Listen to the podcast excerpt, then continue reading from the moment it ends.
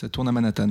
Bonjour à toutes et à tous et bienvenue dans ce nouvel épisode de Chine et Cinéma, le podcast du cinéphile radin dans lequel on chronique tous les mois nos plus ou moins belles trouvailles en Blu-ray et en DVD. Aujourd'hui, épisode spécial car je suis avec Denis Brognard. Salut Denis Salut Irvine, comment tu vas? Eh bien je ne pensais pas que tu allais la faire parce que t'aimes pas imiter en public. Effectivement, je n'aime pas imiter en public. Et ben mais voilà. je- voilà, maintenant je t'ai affiché. Bon, merci. Tout le monde sait que maintenant tu fais des imitations. De merde. Parce qu'en fait pour savoir c'est que moi je, je subis tout le temps ces imitations de Denis Brognard. que genre j'ai dit mais tu sais c'est pas, pas Denis Brognard ça, ça, ça. donc là au moins vous pourrez lui dire en commentaire que tu n'imites pas Denis Brognard Laissons les gens me juger. S'il te plaît. allez repassons au cinéma quoique Denis Brognard a peut-être fait du cinéma je ne sais pas À vérifier. il a fait de la pub ça c'est sûr C'est vrai. De quoi on nous parlait ce eh mois-ci bien ce mois-ci c'est moi qui dois commencer C'est toi qui commences. ouais. Eh bien, sans transition, euh, je vais vous parler de Green Room de Jérémy Saunier, sorti en 2015.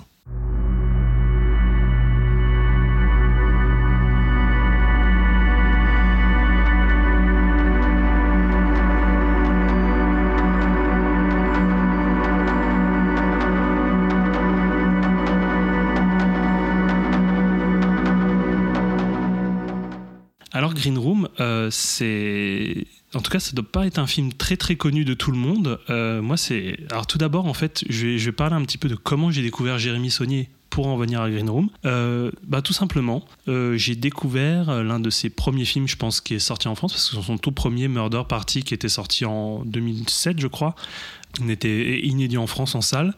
Et donc, je l'ai découvert avec Blue Ruin. Et d'ailleurs, je l'ai choisi précisément parce que c'est peut-être l'un des premiers films sur lequel on a partagé ensemble. On se connaissait pas trop à l'époque, on était à la fac à Metz Ouais, ensemble. J'avais du mal à me souvenir si c'était toi qui me l'avais conseillé, si c'était moi qui t'en avais parlé. Mais Je sais- exactement. Je sais, plus. Voilà, c'est ça. Et, et genre, euh, je sais que j'ai vu Blue Ruin. Alors, je ne sais plus si c'est toi qui m'as dit que tu avais surkiffé. En tout cas, dans mon souvenir, je pense que tu avais surkiffé. Tu m'avais dit Ah, j'adore ce Blue Ruin, faut, faut trop que tu ailles le voir.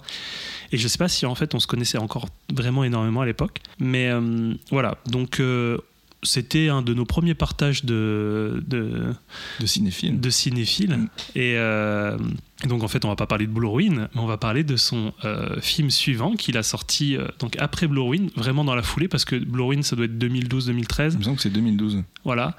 Et Blue Ruin, c'est c'est, Green Room, pardon, c'est 2015. Alors, entre temps, en fait, Green Room, j'ai vu, j'ai réussi en fait à, en tout cas, j'ai j'ai parcouru la, la filmographie de Jérémy Saunier. Et euh, donc j'ai découvert entre temps Murder Party, son premier film, qui est un peu une comédie horrifique. Ça a été exploité en France? Non, pas du tout. C'est, Même en édition vidéo non plus? Je crois pas. Je, franchement, c'est inédit en salle et je suis sûr que c'est inédit en DVD. euh, donc, euh, trouvant. un- Moi, je sais que je l'ai vu, euh, j'ai dû le voir en streaming. euh, D'accord, ouais. Ouais.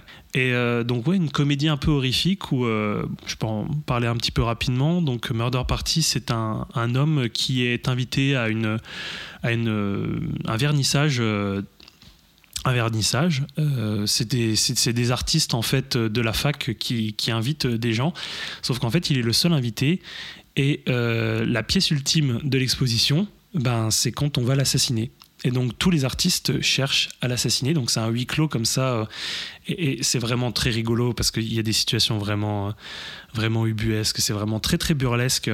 Donc euh, c'est vraiment un tout petit film. Et euh, ensuite, en fait, j'ai découvert, et là c'était la grosse claque, All the Dark, donc en français Aucun homme ni Dieu, euh, qui est sorti sur Netflix. Car il n'a je pense, ouais, inédit en salle, donc sûr, parce que c'est c'est une production. Alors, c'est pas une production Netflix.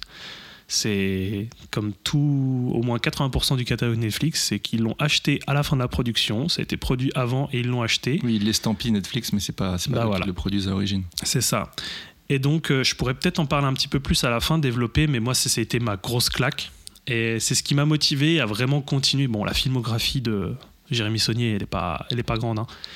mais euh, il a deux courts-métrages, et puis après, il a fait quatre films. Quoi. Ouais, et j'ai vu qu'il avait fait deux épisodes, les deux premiers épisodes de la saison 3 de True Detective. Ah ouais? Ouais. Ah bah tu vois, je savais pas. Ouais, je savais pas du tout, et bah ça m'intéresse d'autant plus parce que Trop Détective, euh, bah, c'est une série que je découvre depuis super longtemps, mais que j'ai laissé tomber en fait de, de la mater. Je sais pas pourquoi. C'est comme toutes les séries où j'ai du mal à m'engager, donc euh, Bah, Ça monte très haut avec la 1, ça redescend un peu avec la 2, et ensuite ça réatteint un très bon niveau avec la 3. Et... Mais ouais, j'imagine que l'univers, en tout cas, quand on va développer un petit peu euh, l'univers de, cinématographique de Sony, je, je trouve que ça s'intègre vachement bien dans, dans Trop Détective, en tout cas l'image que j'en ai. Mhm. Quoi. Et donc voilà, All the Dark, j'en reparlerai à la fin, parce que c'était vraiment l'un de, de mes gros coups de cœur. euh, je crois que c'est l'un des premiers films où je me suis dit, bah, c'est un film estampillé Netflix que je kiffe, quoi. Que vraiment, j'ai trouvé vraiment que c'était très très bon. Et donc, Green Room, le dernier que j'ai, le dernier que j'ai regardé euh, de Jérémy Saunier. Alors euh, le DVD VGT dans ma DVD Tech depuis mais super longtemps. Je l'avais chopé à l'époque, je pense il y a plusieurs années de ça, à Nose, à 3 balles. Donc euh, ceux et celles qui connaissent pas Nose, c'est vraiment un bon spot pour, euh, pour chiner. hein. Euh, Question cinéma, on trouve tout le temps des belles petites pépites. Alors par contre, il faut avoir le courage. Tout dépend de quelle nose où on va, mais euh, si vous connaissez Nose, vous voyez que c'est un gros bordel. les caissons, euh, les, les caissons où il y a les affaires euh, sont, c'est des affaires qui sont empilées euh, les unes par-dessus les autres et vous trouvez, vous pouvez trouver. euh, Bah, celui pas loin de chez moi, c'est comme ça. Celui de. C'était à Raon, l'étape? Oui, bah, j'habite, bah, mes parents habitent dans les Vosges et, et c'est vrai que le nose d'or en l'étape, je crois que c'est le nose le plus clean que j'ai jamais il est vu. de gigantesque, et il est super bien entretenu. ouais. trop bien entretenu. Donc, si les gens du nose d'or en l'étape euh, écoutent cette émission, on peut leur dire un beau bravo. Clap, clap, clap, clap, clap. Euh, parce que sinon, les, autres noses, ben, va falloir revoir un petit peu votre copie, les mecs. Non, mais voilà, en fait, vous pouvez trouver un DVD euh, ou un Blu-ray euh, neuf sous blister parce que bah, c'est du, du dégriffage, c'est, du déstockage qu'on retrouve à Nose. Vous pouvez trouver un DVD ou un Blu-ray euh, à 2 balles euh, ou à 1 balle euh, pour, euh, voilà, en dessous d'un paillasson et, et d'un, et d'un jouet, un jouet pour enfants, un truc comme ça. quoi. Ouais, il faut diguer. Voilà, et entre deux DVD euh, sur, sur la pêche. Euh, bah donc je vais parler un petit peu de l'édition. Donc euh, l'édition que j'ai chopée donc à 3 euros, euh, c'est une édition vraiment très très simple euh, qui reprend le visuel de l'affiche, qui est glissée dans un fourreau cartonné. Donc j'allais en plus quand j'ai préparé l'émission de mon côté, je me suis dit ah bon écoute c'est une édition très très simple, mais en tout cas il y a un beau fourreau et tout, et je le sors de la DVD Tech et la languette cartonnée se détache. Je dis ah super c'est génial, bon bah, je vais devoir la recoller Pas de si bonne qualité alors. pas de si bonne qualité. Non, effectivement. Donc, euh, bah, dans, cette édition, il y a une VOVF avec des entrées 5 points et 2.0. Donc, euh, basique, quoi. Il n'y a pas de souci à déplorer sur la copie, le format il est respecté. Alors la photographie, on en parlera peut-être un peu plus tard euh, dans, les, aspects du, du- film, sur la mise en scène, la photo, tout ça. La photographie, elle a une forte dominante verte. Voilà, donc euh, vert euh, qui est bien mis en couleur, euh, bah, bien mis en valeur, pardon, avec des bons contrastes, sans jamais que ce soit trop trop sombre ou, terne. RAS au niveau du mixage. Voilà, ça respecte en plus la spatialisation. C'est ça que j'aime bien aimer dans ce film, c'est que ça respecte la spatialisation de, du, film. Genre quand t'as quelqu'un qui est derrière une porte, bah t'entends un son étouffé quoi. Et vraiment tu l'entends, c'est à peine perceptible. Donc c'est ça que j'ai apprécié. Donc voilà, ça respecte la spatialisation dans, de, la diégèse en fait, du film. Ouais, quand ça gueule, t'entends vraiment très très fort et quand t'entends à peine, euh, bah voilà, t'entends quasiment rien quoi. Euh, édition simple, donc qui dit édition simple dit pas de bonus, il n'y a rien du tout sauf la bande-annonce. Euh, ça fait le taf, mais il manque beaucoup de bonus. quoi. C'est ça que, que j'aurais bien aimé avoir, un petit making-of ou alors euh, une petite interview du réal, euh, les motivations. Ouais, un commentaire audio aussi. Ouais, un commentaire audio.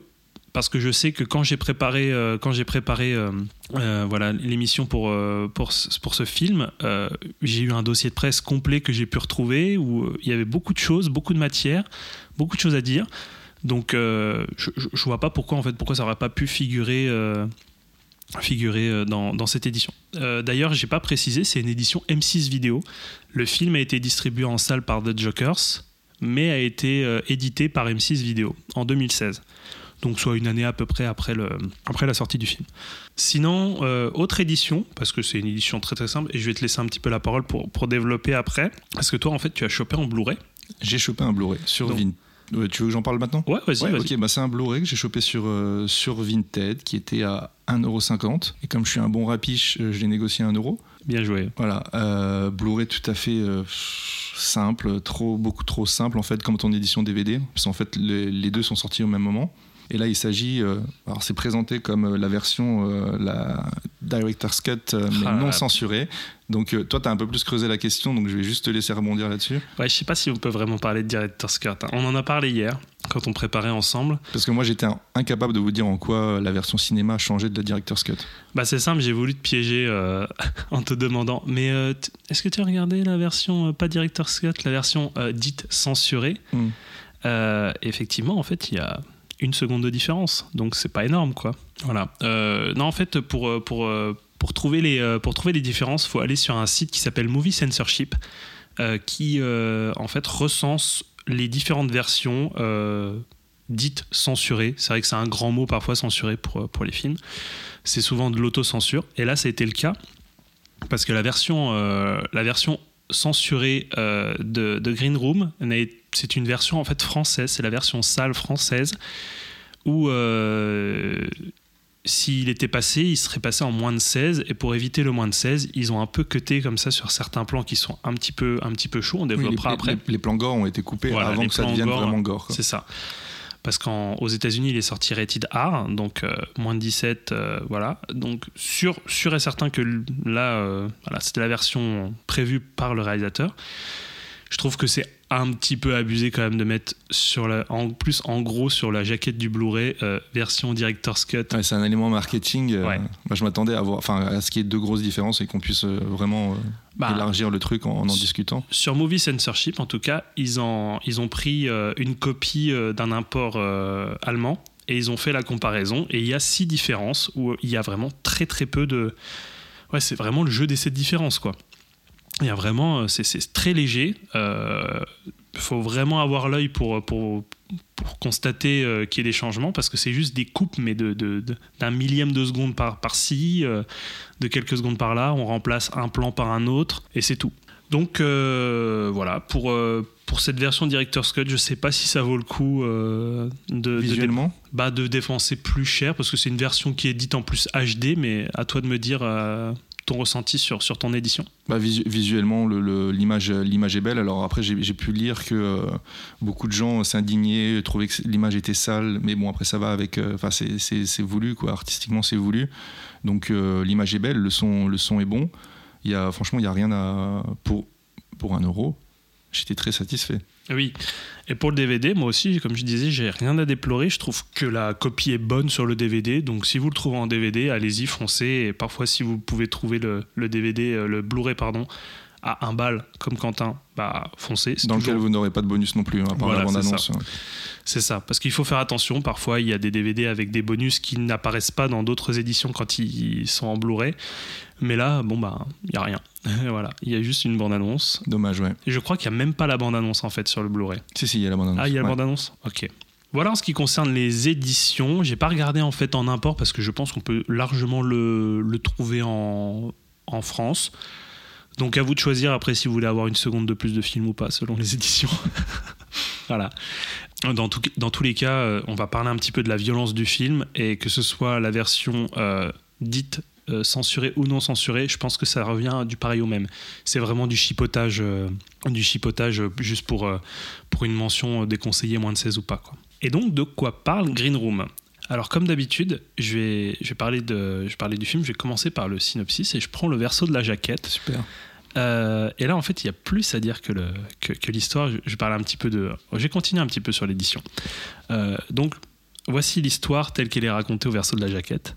Au terme d'une soirée désastreuse, le groupe de rock The Entrites accepte de donner un dernier concert au fin fond de l'Oregon, pour finalement se retrouver à la merci d'un gang de skinheads particulièrement violent. Après la découverte d'un cadavre, ils deviennent la cible du patron et de ses sbires déterminés à les éliminer. Alors déjà, j'aime bien le petit amalgame déjà de départ de skinhead, parce que oh, faut quand même être, on, on va, on va le dire tout de suite, on part, on part plus sur du néo-nazi quand même. On est, hein. on est chez les nazis, ouais. Ouais, on est chez les nazis, donc bon, voilà, skinhead, euh, il- tout- Il y a une petite nuance. Et puis, tous les skinheads ne sont voilà, pas il y a nazis, différentes sortes de skinheads. Donc on va pas tous les mettre dans le même paquet. Voilà, c'est ça. Donc oui, effectivement, euh, c'est pas des skinheads, hein, c'est des néo-nazis, hein, faut, faut, euh, faut le dire, faut mettre euh, l'étiquette. Et même, je dirais plus que des néo-nazis, c'est vraiment des suprémacistes, les gars. C'est vraiment le, mais c'est vraiment le haut du panier, quoi. Et, genre juste en dessous de, ce petit, euh, de, ce petit synopsis, il y a un petit paragraphe promotionnel. Et, je trouve que là, ils, abusent un petit peu. M6 vidéo où ils mettent, euh, mettent chef-d'œuvre, ils mettent culte en parlant du film, alors que bon, ben, C'est c'est eux qui citent- Oui. c'est eux qui disent ça ou c'est où ils, disent que des, Green, euh, non, non, ils disent que Green Room est un chef-d'œuvre et un film culte. Non mais c'est pas genre Télérama a dit. euh, Ah non, pas du tout. chef-d'œuvre. Non, non, non, c'est pas des c'est pas des, des taglines de, de, de journaux. Hein. Ok. Non, c'est c'est vraiment genre eux qui disent que le. Bah attends, écoute, j'ai l'édition juste à côté de moi, si tu veux. Après le choc Blue Ruin, Jérémy Saunier revient et repousse les limites de l'angoisse. Véritable chef-d'œuvre à la violence radicale, ce thriller redéfinit les codes du genre à tous les atouts et à tous les atouts pour devenir culte. Le réalisateur ne laisse aucun répit au spectateur face à ces anti-héros pris dans une situation inextricable. Green Room est un film coup de poing dont vous ne sortirez pas indemne. Est-ce que tu as pris un coup de poing? J'ai pris un coup de machette moi. Donc voilà, je trouve que sur ce petit, euh, sur ce petit paragraphe, ils en font un petit peu beaucoup parce que personnellement, je vais développer un peu après. J'ai beaucoup aimé ce film, sinon bah, je l'aurais pas, je l'aurais pas choisi. Mais bon, faut, faut pas non plus pousser quoi. Faut pas pousser mémé dans les artistes, pas un chef-d'œuvre. En ce qui concerne l'équipe du film, euh, juste avant de développer, Jérémy Saunier à la réalisation et au scénario. Voilà, on a déjà un petit peu parlé de Jérémy Saunier. Sean Porter à la photographie. D'accord parce que juste pour préciser, Saunier est directeur photo aussi. Oui, Sony est directeur est pas- photo, mais il n'est pas directeur photo sur. Sur voilà. C'est Sean Porter, Mm. justement, euh, alors qui a fait Green Book. Le mec fait que des films où il y a Green dans le titre. il s'est mis, un- il s'est mis un point d'honneur à juste faire que des films qui commencent par Green. Euh, Julia Bloch, qui est au montage. C'est lui qui a fait The Green Hornet aussi non? Je ne sais pas, je pense que si. Je sais que c'est une blague. Non, mais t'as voulu me prendre au premier degré ou quoi? Laissez-moi faire mon travail, monsieur, là. Vous arrêtez pas de faire n'importe quoi, là. Euh, Julia Bloch, qui est monteuse, euh, qui a beaucoup travaillé en fait avec Sony, et on va voir qu'il fait partie de ces, ces réalisateurs, en tout cas, qui aiment bien avoir la même équipe et, et avoir les mêmes personnes autour de lui. Euh, et il y a Brooke et Will Blair qui sont à la musique. Alors, est-ce que ça te dit quelque chose, Blair? Tony Blair, Non, pas Tony Blair, l'autre. Blair Witch, Mais Macon. Macon Blair. Macon Blair, effectivement. Donc, vous ne connaissez très certainement pas Macon Blair, mais si vous regardez la filmographie, euh, tous les films de Sony, bah, vous saurez qui est Macon Blair, vu qu'en fait, il est dans tous ses films. Euh, c'est son pote d'enfance, c'est son meilleur ami, L'acteur principal de Blue Ruin. l'acteur principal de Blue Ruin, exactement, euh, qui joue aussi un, un- un second rôle, un rôle vraiment mineur dans, dans Green Room. Et je crois qu'il apparaît aussi dans All the Dark, mais c'est pareil, c'est un, c'est un rôle vraiment mineur. Mais euh, il est aussi au scénario. C'est le scénario de aucun. C'est lui qui est au scénario de All the Dark. C'est vraiment en fait, euh, c'est vraiment les deux poteaux de la vie quoi. C'est toi et moi. euh, Ouais, ça me des- plaît assez ça. C'est toi et moi qui font des films quoi. Voilà, bah Tu- peut-être un jour. Oui, tu veux être Macon? Oui. Non, tu me dis qu'il était méga stylé. Tu trouvais qu'il était stylé Oh, ce silence, quoi. Ah, là, putain, t'oses pas dire les choses, en fait. Euh, donc, les frères de, de Macon Blair, Brooke et Will, qui s'occupent de la musique, qui ont aussi participé à, à All the Dark. Et on parle de Macon Blair. Et donc là, je vais devoir lire parce que ce titre de film est super long et très difficile à dire. Et vu que vous savez, désormais, si vous écoutez sur plusieurs épisodes, que j'ai un accent de merde, Sois pas si dur avec toi-même. donc, le film, c'est I Don't Feel at Home in This World Anymore de Macon Blair sur Netflix avec Elijah, Elijah Wood. Et je sais plus il y a qui d'autre. Mais euh, en tout cas, il y a Elijah euh, Wood qui, qui est dans ce film. Et pareil, c'est un film estampillé Netflix réalisé par Macon Blair. Donc à découvrir. Je, je l'ai appris en fait en préparant l'émission. Donc je pense que ça va me pousser à aller voir ce film qui est dans ma liste, de, liste Netflix depuis mais à 10 ans. Euh, Ah, c'est aussi vieux que ça. Non, c'est pas aussi vieux. Tu sais que j'ex- Ah non, mais c'est une vraie Ah ouais, question. c'est non, non, je crois, hein. non, je crois qu'il était sorti en 2015, D'accord. un truc comme ça. Voilà pour l'équipe, c'est vraiment une équipe très réduite parce que c'est un petit film, c'est pas des gens très connus et c'est tout le temps la même équipe, euh, souvent de film en film euh, chez Sony. On va passer un petit peu à la présentation de la, la distribution. Personnage principal, Anton Yelchin, donc pas très très connu du public, le pauvre en plus, euh, bon, c'est l'un de ses derniers films parce qu'il était mais vraiment fauché euh, à la fleur de l'âge, le pauvre. Fauché par sa voiture. Fauché par sa voiture. Non, non, mais c'est vraiment une histoire tragique. Le- Mm. Le mec est mort écrasé par sa propre voiture en marche et il a été retrouvé euh, coincé entre. euh, sa bagnole sa et le portail de sa maison. Voilà. Ou sa boîte aux lettres, ou je sais pas, un truc Ouais. comme ça. Et, et en fait, apparemment, c'était un défaut de la voiture qui euh, était en forte pente et, et est parti tout seul. le frein à main a sauté en fait. Je pense que c'était dans Maximum Over- Overdrive où les machines se soulèvent, tu vois. C'est encore un coup de Stephen King. Ouais, ça. Stephen King. Tu dis Steven, hein, vraiment. Maintenant, ça y est, j'ai réussi. Tu dis Merci, Stephen. ouais, Ah. grâce à toi. ouais. Les gens disent Stephen King parce que c'est pas Stephen King. Voilà. Je vais passer pour un gros connard de, de corriger les gens. Donc euh, voilà, Anthony Elchin qu'on a pu voir dans la saga Star Trek, euh, dans aussi Only Lovers Left Alive, que je n'ai toujours pas, euh, toujours pas découvert. Je sais qu'il y a un très bon podcast en plus qui, a, qui a parlé de, de- Ouais, on fait un petit coucou à nos amis de voilà, Ritech. on, on fait un petit coucou à nos amis de Ritech, voilà, Kev et Nathan, qu'on salue chaleureusement. Et j'ai j'ai vraiment trop hâte, parce que vous en, vous en avez parlé dans un épisode, j'ai vraiment trop hâte de découvrir ce film. D'autres personnes qui sont. Il y a Imogen Poots, et ça, j'ai- j'ai- j'aime vraiment beaucoup cette actrice. Moi aussi, ouais. Euh, elle n'est pas très connue encore, mais je. ça commence, ça monte. Ouais, ça commence à monter. Mais dans chaque film où je l'ai vu, j'ai vraiment beaucoup apprécié.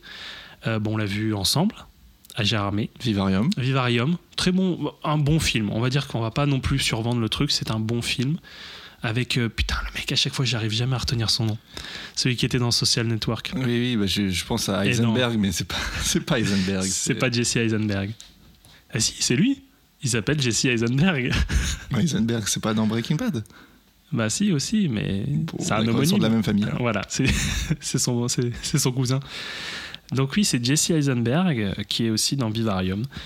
Euh, Il y a aussi quelqu'un. Alors moi, je ne connais pas du tout la série Peaky Blinders. J'ai rien vu, mais il y a aussi le personnage euh, interprété, un personnage interprété par Joe Cole. Donc ça, dira peut-être euh, quelque chose aux, aux personnes qui, qui regardent Peaky Blinders, parce que je sais que c'est une série qui est énormément suivie. Et il y a donc Macon Blair aussi, qu'on a cité plus tôt, et la tête d'affiche, le mec qui est aimé par tout le monde. Je pense qu'il n'y a personne qui déteste ce gars. Le professeur Xavier. Professeur Xavier, Sir Patrick Stewart, qui, euh, qui joue un, un méchant nazi. C'est, il joue le chef des nazis. Euh, donc on a vu dans la saga X-Men, dans la saga Star Trek où il joue Picard. Euh, donc c'est, vraiment assez étrange de le voir. je sais pas, ça t'a pas, t'as pas trouvé ça drôle de le voir dans ce film en fait? J'ai pas spécialement trouvé ça drôle, ça m'a pas choqué parce que en fait, il, il campe tellement bien ce rôle-là que tout coulait de source. Ah, c'est vrai qu'il joue vraiment bien le. Alors il y a une sorte d'anecdote où genre il était dans son euh, dans son manoir euh, en Angleterre, il a lu le scénario, il a eu tellement peur qu'il s'est enfermé à double tour partout. N'importe. Ça c'est trop les anecdotes. Les fausses anecdotes d'Hollywood, quoi. ouais, c'est trop les anecdotes que tu retrouves euh, dans les interviews que tu chopes sur Allociné. Non mais j'ai eu tellement peur, j'ai eu tellement peur que je me suis enfermé chez moi, c'était horrible. Non mais gros, c'est bon ça. Calme-toi, c'est un film. ça existe dans la vraie vie, mais c'est un film, c'est bon. hein. Je pense pas qu'il y a des, je pense pas qu'il y a des, euh, des nazis On dans le dans, mentir. dans le. C'est du bullshit. oui, c'est du bullshit. T'imagines hein? En fait, c'est vrai. Euh, donc c'est- vraiment un très bon cast, moi je trouve, avec des jeunes premiers et vraiment Patrick Stewart qui est là, qui consolide le tout, avec des personnes que tu, bah, des personnages, une galerie de personnages vraiment euh, assez intéressante. Et euh, je vais un peu, un petit peu développer sur sur la caractérisation des personnages euh, en parlant du groupe de musique à- après coup. Euh, D'ailleurs, petite anecdote, Macon Blair, en fait, il a failli ne pas participer euh, au cast du film parce que son pote, Jérémy Saunier, le réalisateur, pensait qu'il ne faisait pas un très bon nazi. Voilà. Et Bah, il dénote un peu, mais je trouve que ça va, ça va bien, tout de même. oui, bah parce que pour vous décrire un petit peu Macon Blair avant de le voir, c'est quelqu'un qui a les épaules un peu tombantes. Un petit, il, il a une tête de Il est loose. un peu pâteau. Ouais, Pato. Franchement, quand tu le vois, tu te dis, c'est la loose incarnée, quoi. Et, et surtout quand on voit Blue Ruin, euh, si vous voyez Blue Ruin avant, euh, oui, c'est c'est la loose, ce gars, quoi. Il, est, il arrive pas du tout à ses fins. Mais ça, ça reste crédible en tant que mec, mec paumé qui se serait un peu réfugié dans ce, dans ce milieu-là pour se donner une identité. et- Exactement. C'est exactement ça. Et je trouve que c'est vraiment très très bien fait de se dire que c'est un gars qui est paumé, il savait, il savait pas trop quoi faire de sa life et, et c'est jamais explicité comme ça. C'est jamais explicité comme ça, évidemment. Mais tu as, vraiment l'impression que c'est le gars qui s'est fait embrigader parce que bah, c'est un esprit un petit peu, un petit peu fragilisé. Euh, il sait pas quoi faire de ses dix doigts. Et genre, euh, d'ailleurs, il y a une, une, séquence où on lui donne des lacets rouges à un moment donné. Et il faut, faut, savoir que dans la culture, je vais pas dire skinhead, mais vraiment, hein, on va dire les néo-nazis, quoi. Euh, quand tu donnes des lacets rouges, c'est vraiment que tu commences à avoir une une responsabilité au sein, une importance au sein d'un groupe. Et quand il reçoit les lacets rouges, mais c'est la consécration pour lui. Il est genre, mais oh mon dieu. Donc euh, voilà, pour, euh, pour Macon Blair, euh, il a, il, a, il a réussi en tout cas à intégrer le casque parce qu'il a réussi à convaincre son pote en, allant chez un tatoueur et puis en se mettant des, des, tatouages temporaires de, de, nazis et tout sur absolument partout. Apparemment, le tatoueur avait refusé de lui faire ses tatouages. Euh, il a dû lui prouver que c'était pour un, pour, pour un casting. Euh, donc il est arrivé au casting comme ça et son pote s'est dit bon écoute, je, je, te prends quand même. T'as besoin d'argent, je te prends. T'as besoin de thunes pour ton film, je te, je te mets dedans. Je te mets dans mon film. Je vais parler un, un petit peu de mes, impressions générales, faire un commentaire. On va, parler au, fil de l'eau de, tout ça. Euh, ça, ça, commence vraiment comme un film comme tout film de, tournée de musique où, ça, voilà, galère un petit peu, euh, on suit un groupe de musique, donc The Entright, qui, euh, galère à fond quand même. Ils galèrent vraiment à fond euh, pour, pour, faire leur tournée. les mecs ils siphonnent des réservoirs d'essence euh, pour essayer d'aller de, leur date en date. Euh, euh, ils ont que des cachets qui remboursent la bouffe qu'ils ont payée dans l'endroit où ils ont mangé. C'est vraiment la grosse loose. Ils ont une interview avec une radio qui pensait un petit peu plus prestigieuse et au final c'est juste la, la, radio locale. La radio locale du campus ou de l'université. Et, c'est à ce moment-là où le journaliste de la radio campus leur dit qu'ils peuvent terminer leur tournée par une date. Euh, il, est, il est à moitié journaliste, à moitié booker, en fait. Ouais, c'est à peu près ça, ouais. Euh, et, il leur propose une dernière date dans un lieu qui n'était pas du tout prévu dans leur tournée. Euh, donc, ils font un détour pour aller, pour aller dans cet endroit. Et quand ils arrivent, ils se demandent vraiment le guet-apens, c'est un peu bizarre. Ils arrivent et ça sent déjà un peu, ça sent déjà un peu la merde quand même. Hein. Des mecs vraiment en jacket bombers grosse chaussure montante.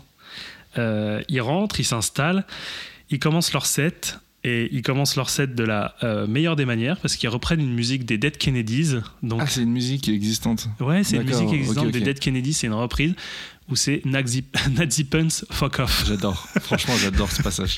Et à ce moment-là, donc ils commencent leur setup où genre fait Nazi Pants, Nazi Pants, Nazi Pants, fuck off. Et genre tu vois le public qui commence à bouillonner, alors jeter des trucs et, et en plus c'est une, une, musique très très courte, hein. je crois que c'est une musique qui fait 1h30 ou un truc comme ça. 30. Euh, oui, 1h30, 1 minute 30, le mec abuse pas. C'est un son euh, très très long d'une heure 30, euh, très smooth. C'est de la minimale. Nazi Pants.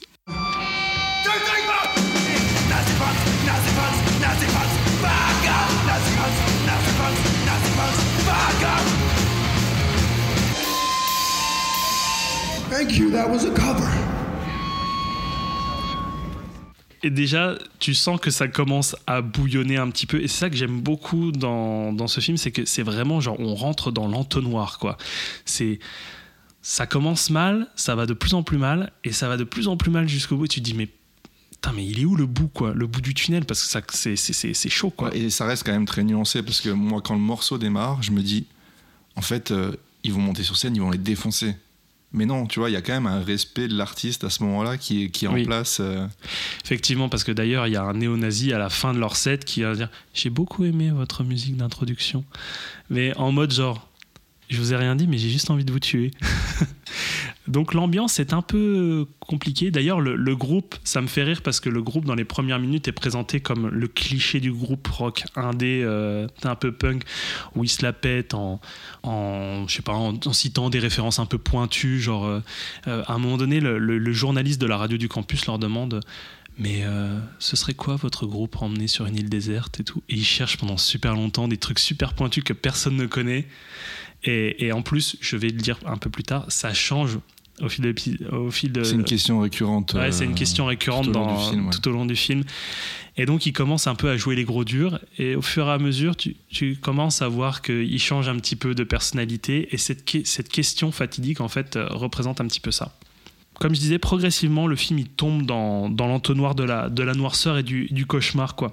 Donc après ce, ce, ce, ce, petit concert il rentre dans les backstage euh... alors la green room en fait, euh... voilà, effectivement. Donc moi je ne savais pas. Explique-moi ce qu'est une green mais, room. Euh, je me suis demandé pourquoi ça s'appelle green room et du coup je suis allé voir et en fait une green room c'est une salle, c'est la salle d'attente quoi, la, la, salle lounge dans laquelle sont les artistes avant de monter sur scène et sûrement après aussi.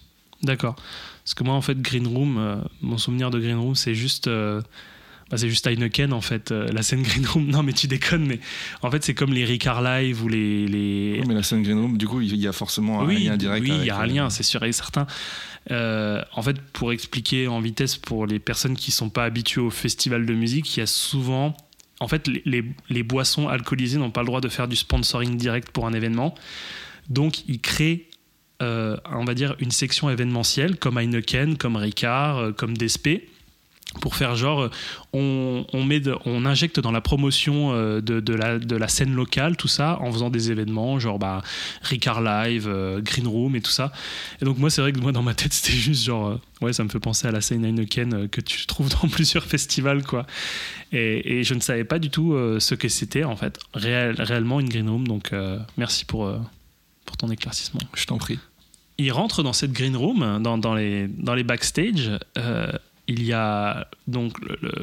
alors je me rappelle plus du, du nom de parce qu'en fait tu, tu, tu, sais pas trop leur nom Pat euh, le, le, personnage de Anton Yelchin qui oublie euh, son portable ou alors une de ses une de ses collègues re-rentre dans, dans les backstage et voit un corps inanimé avec un couteau dans, dans la tête. Et là il se dit oh fuck fuck sake. fuck sake il se passe quoi? Et il se dit mais merde il se passe quoi quoi? Et, et tout le monde en fait euh, et un peu euh, genre mais qu'est-ce qu'on fait de lui là? Parce que là il sait maintenant qu'il y a un meurtre dans la pièce. Il va falloir l'éliminer. Il trouve la bonne idée de les d'enfermer le groupe en voilà en disant que oui non mais euh, en attendant que la police arrive restez ici vous êtes témoins et ah, tout. il tente de les manipuler. Il tente de les manipuler et il les enferme dans la green room. Et là ça commence euh, à, on commence on bascule là dans un dans un espèce de huis clos où le groupe est séquestré avec le corps inanimé des personnes qui étaient présentes. Ils sont séquestrés par, par les néo-nazis qui euh, ont qu'une seule idée en tête, bah, c'est de les éliminer parce qu'ils ont peur qu'ils parlent. Ils les connaissent pas. Et, là, ça commence vraiment, ça commence vraiment à s'accentuer, ça, s'accélère et ça, va de plus en plus s'énerver. Euh, c'est pour ça que je parlais un petit peu de la réalisation. Pour moi, euh, la, réalisation, elle est vraiment au cordeau. À partir de ce moment où euh, tu plonges après, tu, sens qu'il y a des prémices en fait dans l'introduction, dans les 20 premières minutes, mais quand tu rentres dans la green room, ça y est, pour moi c'est le film, il commence et il te plonge vraiment dans, dans le truc. Et, et, la mise en scène, plus en plus, elle devient stylisée. Euh, tu sens que les couleurs sont vachement plus vives. Euh, on, on, a vraiment impression, on a franchement, j'avais l'impression d'être dans la pièce avec eux, quoi. Oui, toujours avec une grosse dominance de vert quand même ouais. tout au long du film. Ouais. Puis Sony, il est assez intelligent, il utilise bien les, les, lieux et les décors parce que pour précision, cette scène, elle est en plein milieu d'une forêt, en plein milieu de l'Oregon, euh, dans une forêt de pins que, que je sais pas, de, de, de, de, dans une pinette, genre tu, une forêt de conifères, genre mais isolée de tout. Donc déjà, il y a une grosse dominance verte à l'extérieur, à l'intérieur, mais vraiment, et puis je trouve que ça, ça ajoute un côté claustro le vert, quoi, un côté, un sentiment de malaise où t'es pas bien du tout. Et il y a beaucoup de gens qui euh, disent que le film est crado. Ouais, il, dé il, déplore ce choix artistique. Là. Il déplore le choix du vert en disant ouais c'est crado, la photo elle est moche. Mais je trouve qu'en fait ça, bah, ça sert à rajouter une sensation de malaise. Et c'est pas gratuit quoi, c'est pas vert gratuitement. Et, je trouve que c'est très très bien choisi. Et en plus avec ce qu'on a parlé avec la Green Room, tout ça. Et puis ouais, donc il utilise bien la photographie, puis aussi le, montage pour faire, pour faire monter la tension et rendre tout ça très très nerveux. Apparemment Sony se serait inspiré aussi des, chiens de paille de Peckinpah pour, pour les séquences bah, pour, pour séquences de, huis clos où après tu dois essayer de te, sortir de, ce, de ce bourbier quoi. Et donc, ouais, c'est un montage vraiment sec, limpide, avec très très peu de temps mort. À partir de ce moment-là, on est vraiment dans le truc et, et il nous lâche plus, quoi. Et les événements, les situations, elles s'enchaînent super vite. Et je sais pas si tu as ressenti ça, mais on n'est pas du tout dans le pathos, quoi. C'est, il y a quelqu'un qui meurt, on s'en fout totalement, quoi. Il meurt. Il, il meurt. comme des mouches. on s'en bat les couilles. Ah, Franchement, les...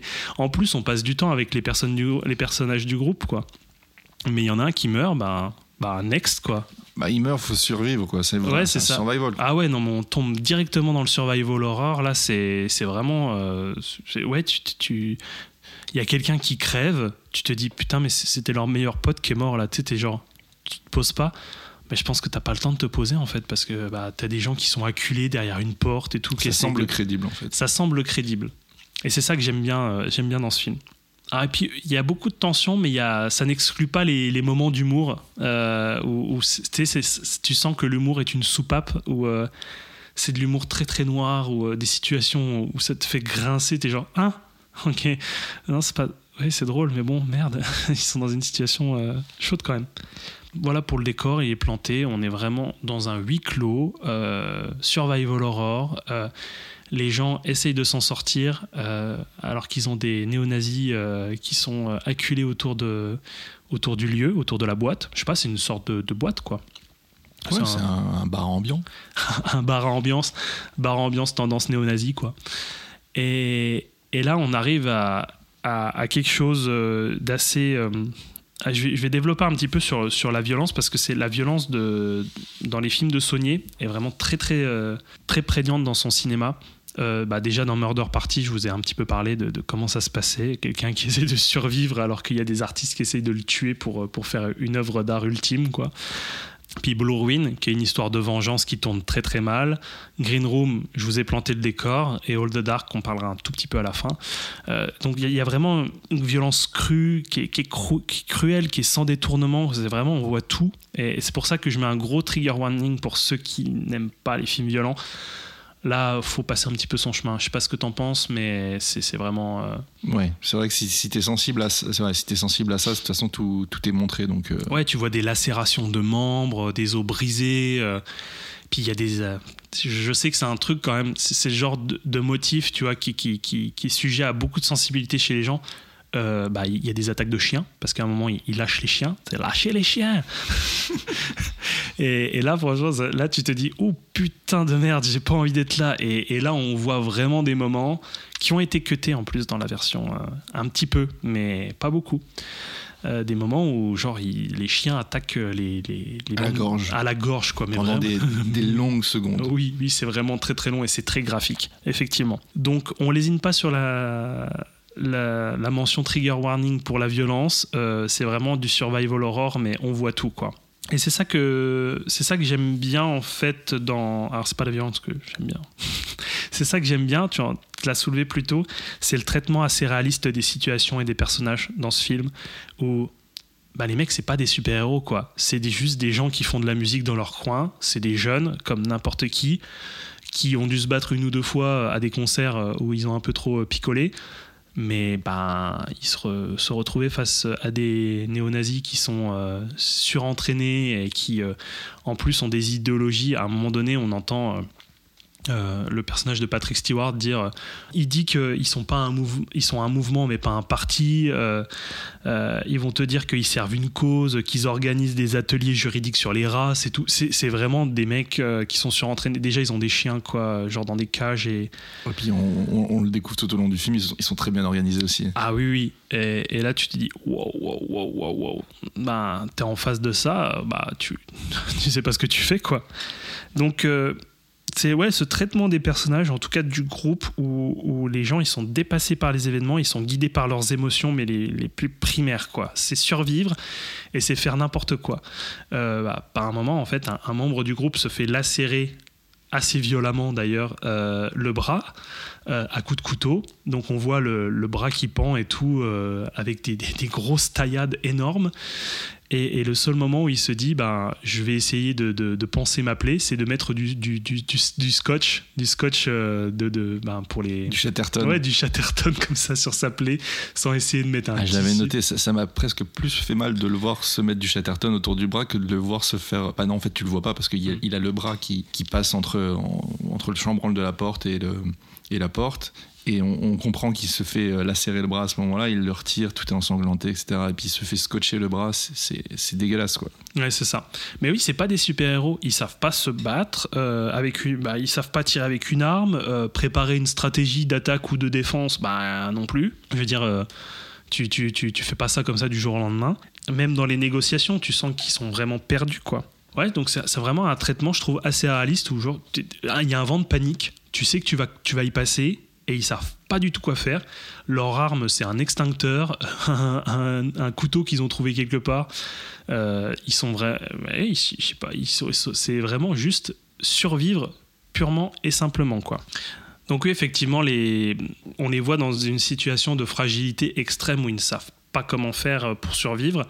Et tu sens que petit à petit, les membres du groupe deviennent euh, bah, de plus en plus, euh, ouais perdus euh, et tu vois leur vraie, euh, leur vraie personnalité rejaillir. Et, là revient cette question de pour se donner un petit peu de courage de des membres euh, bah, chaque chaque membre du groupe se redit quel groupe de musique il souhaiterait emmener sur une île déserte. Et là effectivement c'est plus les références pointues du début.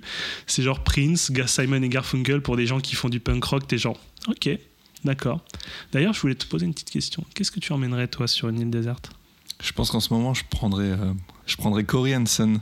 Ah. J'ai découvert tout récemment grâce à mon frangin et euh, je le remercie.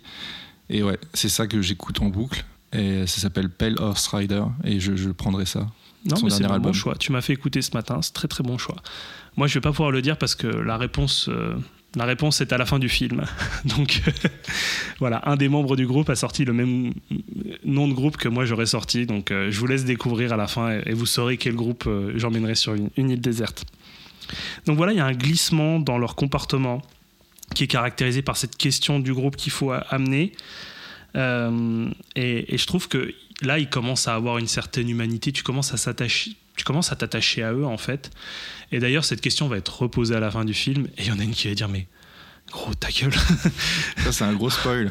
non, mais non, c'est pas un gros spoil. C'est un gros spoil parce que moi en fait cette question-là depuis le début du film, je, la trouve vraiment agaçante. Je me dis elle n'a pas elle n'a pas sa place ici, tu vois. Oui. Et en fait, surtout au milieu, quand, quand c'est vraiment la, la, débandade, quand tout va mal, il se pose cette question-là. Je me suis dit mais non les gars, en fait, vous vous posez pas une question pareille en plein milieu de d'un massacre.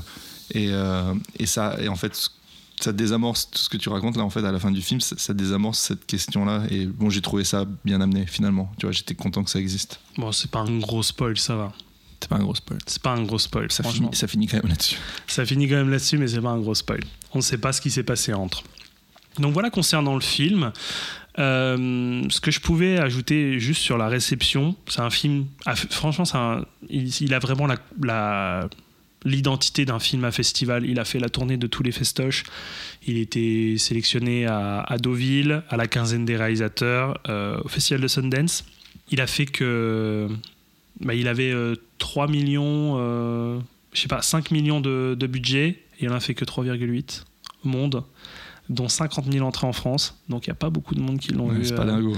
Ouais, moi non plus, je l'ai pas vu en, salle en, France. et je pense qu'il a été, voilà, il a été vraiment en dessous des radars. Euh, ils ont peut-être pas trop cru. Euh, au niveau de la distribution parce que Saunier c'est encore un, réalisateur en devenir quoi c'est vraiment un, réalisateur un réalisateur prometteur d'ailleurs petite anecdote parce que si vous avez euh, compris ces trois derniers films s'appellent Blue Ruin Green Room All the Dark et donc, dans son titre, il y a toujours une couleur. Et euh, une question lui était posée euh, lors de Green Room où euh, on lui demandait pourquoi il y avait toujours une couleur, en tout cas dans ces deux derniers films, une couleur dans le titre. Il a répondu que c'était le simple hasard, c'est qu'il prenait pas le, la couleur comme une thématique à traiter à part entière dans le film. Mais je trouve que c'est, en fois, c'est une anecdote assez intéressante à soulever qu'à chaque fois sur ces trois derniers films, parce que même All the Dark, si on prend bah, Aucun homme ni Dieu en français, il n'y a pas la couleur, mais euh, si on prend le, titre original All the Dark, son, son dernier, Il y a aussi, bah, alors je vais me faire. euh, Oui, c'est une, nuance plutôt. Ouais, que- je, je- je vais me faire saucer par ceux qui me. Non, mais le noir, c'est pas une couleur, oui. Bah, si. Peut-être. Je ne sais pas. Tu prends des risques là. Je prends des risques. Voilà, putain. Ciné Cinéma, c'est vraiment genre sur la brèche, là. On, on prend des risques euh, vraiment fous, quoi. Il va y avoir des, des commentaires et tout. Mais non, le noir et tout, c'est pas une couleur. Euh, donc voilà pour la petite anecdote. Euh, un film qui, de toute façon, en fait, il n'a pas fait beaucoup de, de- de- d'entrées, je pense, aux États-Unis parce que c'est un rated R. Et les rated R, euh, généralement, ça fait pas beaucoup d'entrées, sauf si c'est un film très connu. Euh, je sais pas, Tarantino ou un truc comme ça. euh, ça, c'est sûr que même si c'est rated R, bah, ça va passer. Et, je pense que c'est très dissuasif aux États-Unis parce qu'à la MPA, à chaque fois, euh, ils disent Vous êtes sûr, rated R Parce que ça va. Voilà, vous coupez d'un sacré public quand même. hein. Ben, voilà, donc euh, là, je pense qu'il n'a pas voulu faire de concession. En tout cas, il s'est dit Bon, bah, je, je, le laisse comme ça. Euh, pour ouvrir plus large, pour terminer, et je te laisserai un petit peu la, la parole, si on veut, voilà, comme je disais, j'en ai un peu parlé, découvrir la filmo de, de Saunier, qui est peu connue, donc All the Dark. Euh, je n'ai pas dit qui y avait dedans et ça parlait de quoi, donc juste rapidement, il y a Jeffrey Wright euh, et Riley Keough, donc la petite fille d'Elvis. On a toujours besoin de le souligner ça. Oui, non, mais bon, je trouve que c'est quand même une super anecdote quand même de se dire, c'est quand même la petite fille d'Elvis, quoi. En plus, c'est une très très bonne actrice, vraiment. On, on l'a vu dans pas mal de films. Et ça raconte une enquête sur une mystérieuse disparition euh, d'enfants en Alaska, donc côté un- vraiment très très euh, très très pesant. euh, J'apprécie vraiment une noirceur et une violence euh, qui, est- au rendez-vous. Et si vous avez aimé ce que vous avez vu de Saunier ou ce que vous allez découvrir de Saunier, bah allez-y parce que vous allez vous allez vous allez surkiffer. Et juste, c'est- en tout cas, c'est une pensée personnelle que j'ai sur le, cinéma de Sony parce que c'est un des réalisateurs qui est très peu connu mais que j'aime beaucoup et j'aime bien le faire découvrir. Pour moi, c'est vraiment pas un cinéma révolutionnaire. Il n'a pas révolutionné quelque chose. Mais comme je disais, c'est un des cinémas les plus prometteurs et j'ai vraiment hâte de voir son prochain, son prochain film, tout simplement. Voilà pour, euh, pour Green Room. Qu'est-ce que tu en as pensé, de ton côté? Moi, j'avais pu lire que, euh, que c'était compliqué d'avoir de l'empathie pour les personnages. euh, et en fait, bon, moi, j'ai des amis qui font de la musique. J'ai mon frangin qui a un, qui a un groupe, s'appelle Hippon d'ailleurs, allez écouter. C'est génial. Ouais, c'est vraiment top. Et c'est pas parce que c'est mon frangin que je dis ça. Je pense que je le citerai pas si c'était pas terrible. Euh, et pour les avoir pas mal fréquentés et vus euh, vus en concert, je suis un peu, j'y vais avec des pincettes, je suis un peu familier euh, de, de ce milieu et ça m'apporte déjà beaucoup de, de sympathie pour le groupe de, de punk rocker que, que je vais suivre dans ce film. Euh, donc j'ai- j'aime bien écouter les BO de films quand je travaille sur les films. Euh, et j'ai tellement adoré réentendre Nazi Punks, Fuck Off, c'est jouissif. Il y a euh, un réalisme qui me plaît bien dans, dans, dans le film, alors que ce soit euh, les jeunes du groupe ou, euh, ou les, les nazis, chacun réfléchit de son côté pour trouver une solution au, au problème. En fait, c'est J'aime bien comme tu dis nazi. les nazis. les je- nazis. je- je- Tous les Allemands ne sont le- pas nazis, monsieur. je marque le Z. Euh, ça envoie pas du bois. Vraiment, il y a une phase d'observation, ça, ça, prend ton- ça prend son temps et ça apporte de la crédibilité vraiment au film. Et il y a des effets de style qui m'ont beaucoup plu. Euh, je pense notamment à un moment dans le- au début du film, il y a un des protagonistes qui met un vinyle en route sur la platine. J'en étais sûr que tu allais. Tu sais, je te connais. bien les plans sur les Je te connais j'en étais sûr que tu allais citer celui-là. Donc le, le son démarre, euh, ça commence à bourriner, et d'un coup, très rapidement après le début du morceau, ça cut. Et on a la fin du vinyle, la caméra est toujours en gros plan sur le disque, sur la, la tête de lecture, et là, Saulnier vient de marquer une ellipse. Franchement, c'est Non, mais c'est super c'est efficace. On sait qu'il s'est écoulé un certain temps, on va dire 20 minutes, une demi-heure, tu vois, enfin, c'est... Ils ont passé la soirée à fumer des bédos et puis à picoler. puis Voilà. Pour citer un autre exemple, lors du concert dans le, dans le bar, il y a, hum, y a un morceau qui, qui- qui est joué, un morceau assez, assez violent. Ça se bouscule, ça pogote, et le tout est en slow motion, donc en ralenti, avec euh, par-dessus une musique douce, euh, mais elle est extra-diégétique. En fait, elle n'est est pas, jouée dans le film, et ça contraste vachement avec tout ce qui, va suivre, et ça marque euh, d'une certaine, euh, façon la, fin de, quelque chose. La fin de quoi je c'est pas vraiment à moi de vous le dire parce que vous allez le découvrir en, regardant le film. Mais cette scène-là, ce, qui m'a plu réellement, c'est qu'elle était montée comme une scène qu'on retrouverait habituellement à la fin d'un long métrage pour, euh, pour clôturer de manière assez esthétisée et heureuse euh, la fin d'une histoire, quoi, tu vois. Bah, tu vois, tu as été plus attentif bah, pour la musique parce que la musique, moi, j'ai trouvé ça étonnamment en retrait. C'était plus sur les ambiances sonores. Et d'ailleurs, moi, il y a une bonne idée, si je peux la souligner. La bonne idée du film, c'était une arme de défense contre les chiens, d'utiliser un Larsen. Et Ouais, j'ai trouvé ça, Ouais, mais je dis, mais waouh, la musique comme arme. Bon, ça fait message débile dit comme ça. Non, mais c'est, c'est- on- Mais- on, le simplifie beaucoup. Mais oui, c'est- on le simplifie, mais sur le moment, tu te dis, putain, mais trop bien joué, mec. Ouais. Vas-y, tu crées un Larsen et comme ça, les chiens, ils viendront pas, quoi. Et ça, Mhm. c'est une très bonne idée de cinéma, je trouve. Après, voilà, par rapport à ce que je vous disais, il invente pas grand chose. Vous me direz que ça a déjà été fait des, des dizaines, voire des centaines de fois. Mais c'est toujours bien exécuté, vachement bien amené. Donc moi, ça me plaît. Donc euh, pour clôturer, vraiment, c'est c'est un survival qui il vous emmènera peut-être pas là où vous vouliez aller. C'est loin d'être jou- jouissif. C'est triste. C'est douloureux. Je pense qu'on l'a assez mentionné. Euh, il nous épargne pas grand-chose. Ça reste néanmoins un film très très appliqué. Euh, Saulnier, c'est quelqu'un d'adroit et je pense qu'il l'est déjà. Alors, j'ai pas, j'ai pas vu son premier film, mais euh, je pense qu'il l'était déjà. Bah, Murder Party, ça c'est brouillon quand même. C'est rigolo, Ok, mais c'est bon. brouillon quoi. On le met pas dans le panier. Mais, Mais ouais. c'est voilà, c'est très très appliqué. Euh, il cache pas ses références. Moi, j'ai, vu beaucoup de, de délivrance dans bah, en, en mode survival. Faut qu'on, qu'on survive à, à des sales rats, quoi. Et euh, il y avait du assaut de Carpenter aussi qui. Oui, aussi, oui. Mais en fait, c'est en regardant le dossier de presse, c'est ce que C'est mentionné? c'est mentionné à D'accord, Saut, ouais. mais c'est le journaliste qui l'amène. Et lui il fait Ah, mais c'est des références très intéressantes, mais je soulignerai, euh, euh, moi, de mon côté, les chiens de paille. C'est pour ça que je l'ai- je je je mentionné tout à l'heure, mais il les accepte totalement, hein, ces ouais, références. Ah, hein. mais c'est cool. Mm. C'est cool. Bah, alors, moi, c'était un, voilà, c'était un film que j'avais vu, je pense, peu de temps après sa sortie, par des moyens des, des tournées.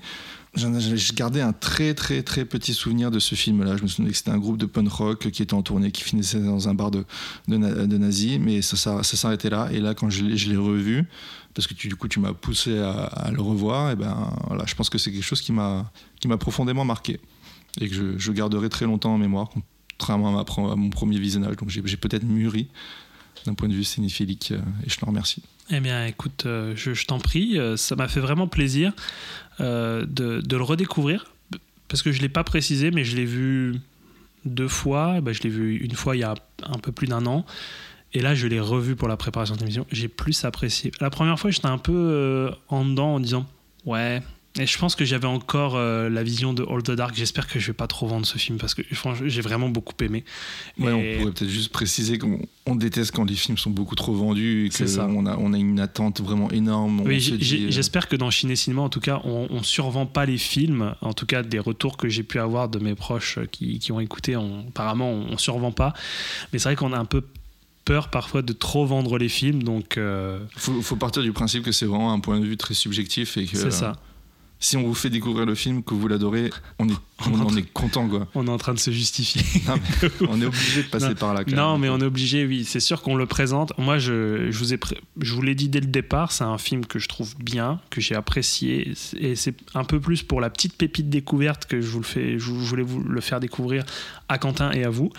Euh, mais c'est pas, euh, c'est pas non plus le chef-d'œuvre, euh, le chef-d'œuvre comme il est décrit sur l'édition, qui est amené à devenir culte. Je ne pense pas, Ouais, je malheureusement. pense pas, malheureusement, ouais.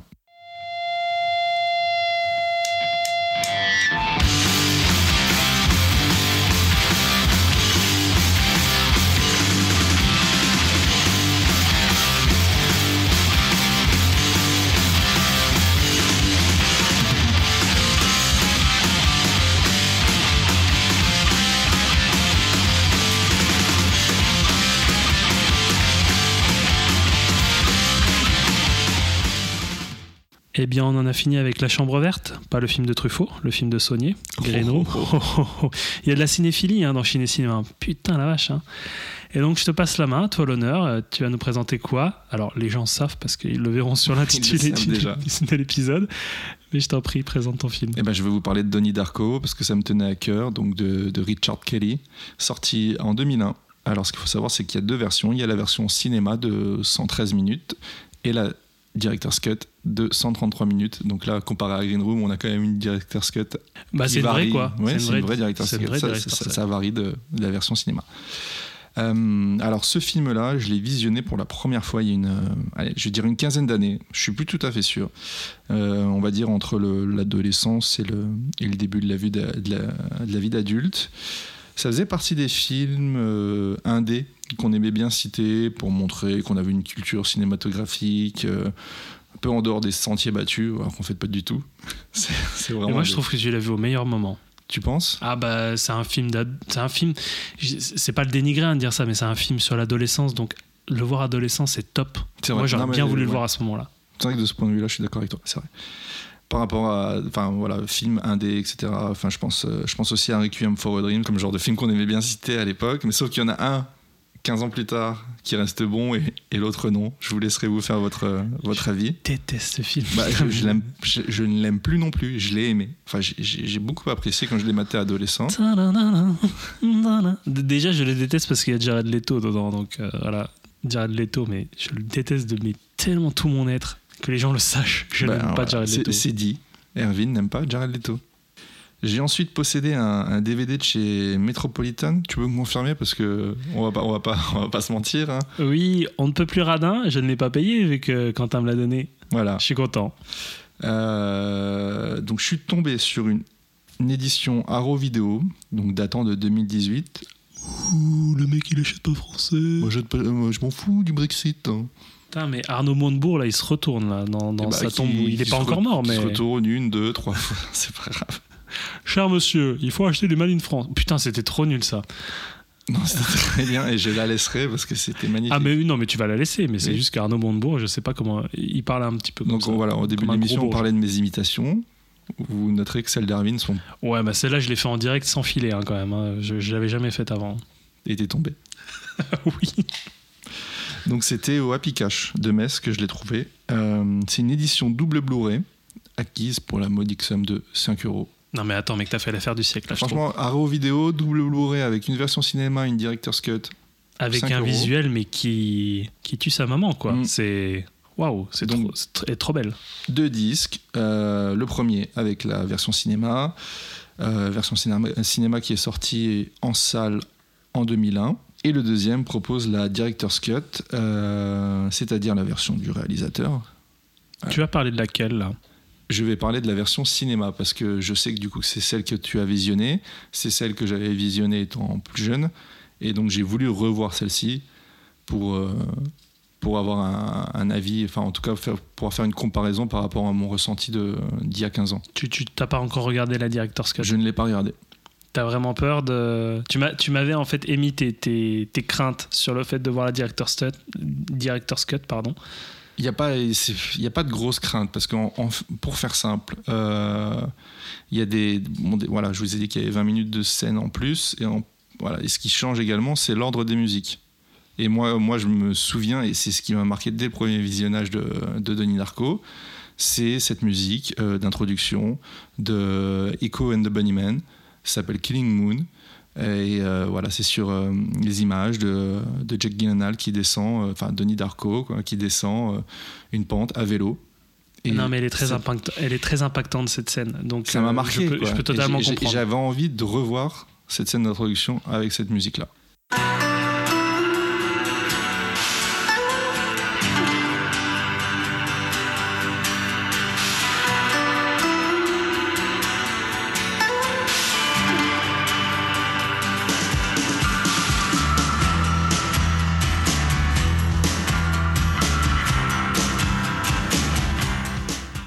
La Director's Cut est sortie en salle pour la première fois en 2004. C'était lors du, euh, du Seattle International Film euh, Festival. Et il s'agit là d'une toute nouvelle, en tout, en tout cas pour ce, ce Blu-ray, il s'agit d'une toute nouvelle restauration 4K, l'image sublime. Et ça permet d'apprécier davantage euh, le film. Alors, dans mon souvenir, euh, le DVD Metropolitan n'était pas ce qui est le plus moche. Est-ce que tu peux confirmer que l'image était Non, à il fait était correct. bon. La, la- la copie est un peu vieillotte, on va pas se mentir, mais en vrai c'était honorable. Euh, de toute façon, en fait, c'est c'est marrant qu'on ait choisi ces deux films pour cette émission, car c'est deux films avec une photographie très contrastée. Donc, euh, et, et déjà Grim Room, en fait, on pourrait déjà émettre euh, cet avis-là de oui, c'est vrai que c'est très sombre. Bah, Denis Darko, c'est sombre, mais bon, bah, c'est dans le titre un peu aussi, hein, c'est dark, hein, donc euh, voilà. explication totalement nulle, mais. Euh, mais totalement crédible. Non, mais ouais, mais c'est très noir, quoi, Denis Darko. De toute façon, tu vas en parler juste après, mais moi, ça m'a pas dérangé. C'est vrai que la copie est, honorable. Ok, merci pour cet ajout. Vous inquiétez pas, vous pourrez revenir à tout moment pour un, des précisions. Je suis là, je resterai à côté de vous. Maître Capello.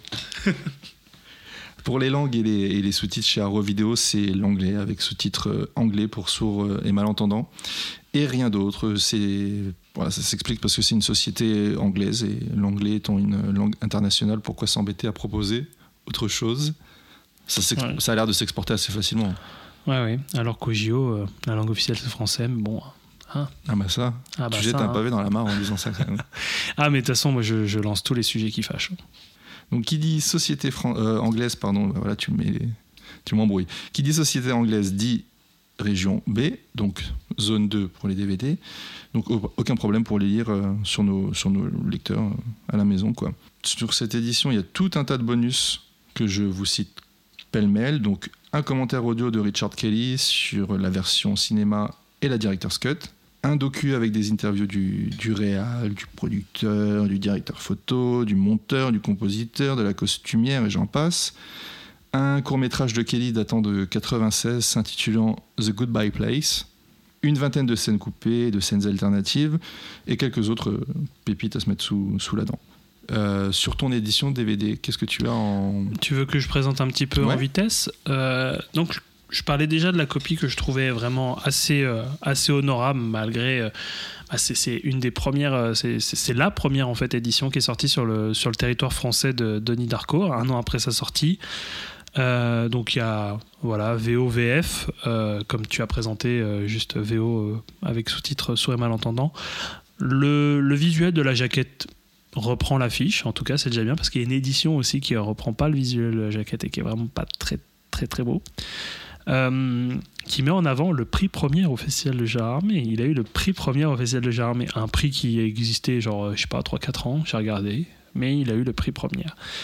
Donc, euh, non, il y a beaucoup de bonus. Bah, en fait, ce qui est bien, c'est que si les gens veulent euh, prendre une copie, euh, bah, on veut prendre une édition française, la majorité des bonus que tu as cités sont présents déjà à l'origine dans, cette édition française. Donc, il y a les commentaires audio de Kelly en VO. les commentaires audio, VO sous-titrés, hein. commentaires audio de l'équipe du film et du cast. Donc là, en fait, ils sont tous, ils sont tous là et ils ont ils sont pas fait chier euh, à distinguer qui est qui euh, qui prend la parole pendant le pendant le film donc euh, là c'est vraiment de la VO pure il y a beaucoup de scènes coupées, donc je pense que c'est exactement les, les, mêmes scènes coupées dont tu as fait mention avec la VO sous-titrée et l'option commentaire de Richard Kelly qui commande pourquoi il n'a pas voulu prendre celle-là, pourquoi elle n'y est pas et tout ça. Et euh, il y a mon, bonus préféré que j'adore, il y a les spots parodiques de Jim Cunningham. Donc tu en présenteras plus tard Jim Cunningham, on pourra en parler à ce moment-là. Les spots parodiques avec Patrick Swayze. Euh, la bande-annonce, les spots TV, la filmographie. Et il y a un bonus caché dans le menu. Euh, un bonus caché où c'est juste une galerie d'images. Bon, c'est sympa un bonus caché. C'est pas uniquement accessible sur euh, un lecteur d'ordinateur, ça? Ça, je ne sais pas du tout. J'ai pas vérifié, mais j'ai vu qu'il y avait un bonus caché. En tout cas, je sais pas si j'ai pas pu cliquer dessus parce que j'ai appris après coup que le bonus caché était dans le DVD. Peut-être qu'ils font un CD-ROM, effectivement, un lecteur CD-ROM. À vérifier voilà, c'est une bonne édition et qui est sympathique, euh, bah, qui est bien à avoir pour ses nombreux bonus. Quoi. C'est, après, bon, voilà. Je pense qu'au niveau de la définition de la copie, il vaut mieux se tourner vers la tienne. Mmh. Euh. Mais pour une première découverte du film à moindre coût, euh, ton édition tout à vaut fait. vraiment le coup. Quoi. Ok. Après, le petit plus chez, chez Arrow Video, c'est qu'il propose toujours, alors toujours, je mets des guillemets parce que je suis pas sûr que ce soit tout le temps le cas, mais en tout cas majoritairement le cas, une jaquette alternative. Et euh, ah, la jaquette réversible. Ah, j'adore, ouais, ouais c'est réversible, c'est revisité toujours avec soin en respectant l'identité du film. Donc voilà, possibilité de retourner cette, euh, cette jaquette pour avoir le, visuel original ou alors du coup bah, la conception euh, Arrow vidéo. Toujours de bon goût. Concept très intelligent, je trouve, je sais pas. Oui, non, c'est pas mal. C'est séduisant quoi. C'est pas mal. C'est pas mal. Et euh, il y a une autre édition française qui est sortie dernièrement. Est-ce que tu. Bah, c'est chez Carlotta. Oui, c'est chez bah, Carlotta. pour, pour, faire vite, Carlotta, donc éditeur français dont, dont, on vous a déjà parlé, il a sorti le film sur notre territoire en édition double DVD et double Blu-ray. au choix pour une vingtaine d'euros.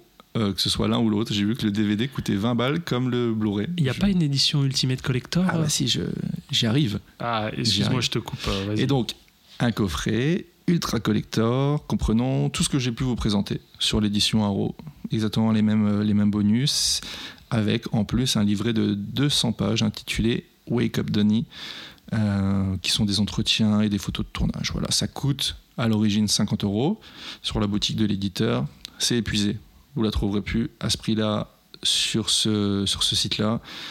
Note- Enfin, après, ça reste trouvable, mais les sommes, elles sont délirantes. Donc, Oui, oui. euh, Euh, pour, pour rappeler, on en a déjà présenté pour Police Federal Los Angeles, qui fait, faisait ouais. aussi partie de cette collection Carlotta.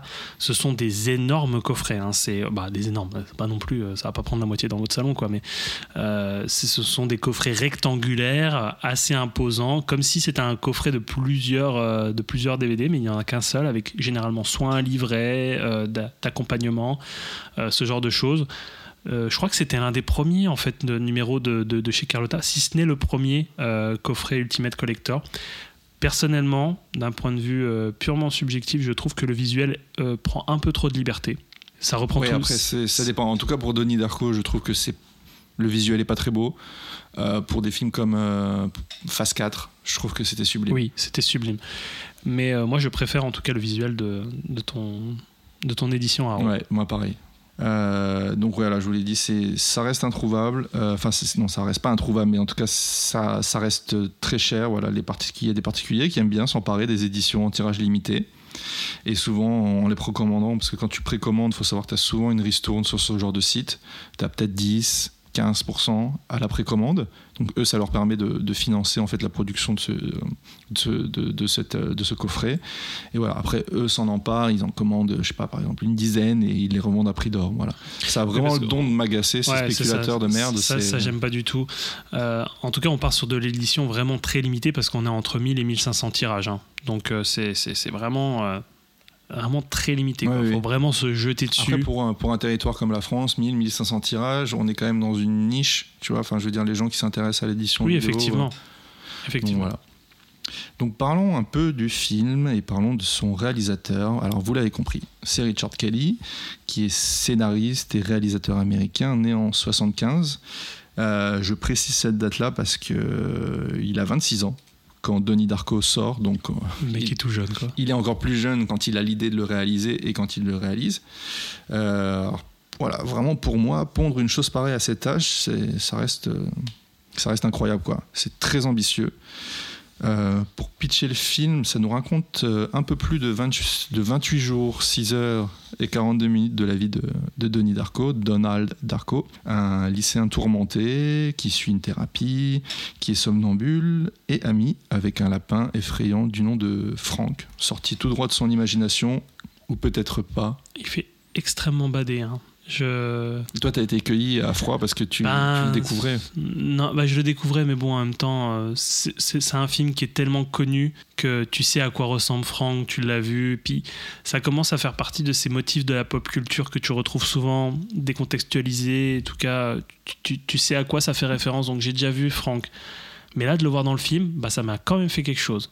Et, euh, je, salue un petit peu la, la, la chef costumière qui a, qui, a fait le, En tout cas, il y a une équipe de, dans la direction artistique qui, s'est attelée à faire le costume qui est. Waouh! C'est, je trouve ça assez, euh, assez dingue ce qu'ils ont fait parce que c'est- c'est quelque chose de très iconique maintenant. Tu reconnais directement. Et, et c'est pas souvent qu'un masque, ou en tout cas un costume, euh, est facilement repérable dans le cinéma moderne, euh, quelque chose de, pas très, si vieux que ça, quoi. En tout cas, c'est l'impression que je- j'en ai eu, ça m'a vraiment très impacté. J'aurais bien aimé le redécouvrir pour la première fois. J'aurais bien aimé qu'on qu'on me fasse euh, du Men in Black, je t'efface la mémoire et tu repars de zéro, juste pour savoir l'effet que ça, ça me ferait si je le découvrais pour la première fois. Euh, Donnie Darko échappe à, la mort, donc il y a un réacteur d'avion tombé du ciel qui finit sa course sur sa maison et plus précisément sur sa chambre. Il avait quitté la maison dans une phase de somnambulisme appelé par son ami imaginaire Frank, euh, le fameux lapin, lui annonçant que le monde n'existera plus dans ces euh, 28 jours, 6 heures et 42 minutes que je vous ai cité un petit peu plus haut. Donc à partir de là va naître euh, une série d'événements dont chaque événement entraînera un autre euh, événement pour aboutir à un certain dénouement que je ne vous dirai pas. Euh, et cela comprend une romance avec Gretchen, la nouvelle, la nouvelle élève du, du lycée, qui est jouée par euh, Jenna Malone. Jenna Malone. Voilà, donc s'il y a des fans de Jenna Malone, vous pouvez courir voir ce film. Je je me rappelle plus dans quel film elle, elle a tourné, sauf Neon Demon euh, dernièrement. Oui, c'est vrai, oui, oui. Mm. Et, et j'avoue que ouais, je, je connais pas d'autres. J'ai pas cherché tant que ça, mais je, je pense que si on cherche, on se dit ah ouais, elle était dans ce film. Mais j'apprécie. Je, je pense que c'est une actrice qu'on pourrait Moi, je l'ai trouvé, je l'ai trouvé très bien dans ce rôle-là. pourrait la voir Et plus je, souvent. Je, je l'ai trouvé très bien en tant que petit ami, pas forcément euh, présenté comme tel, en plus euh, de Donnie Darko.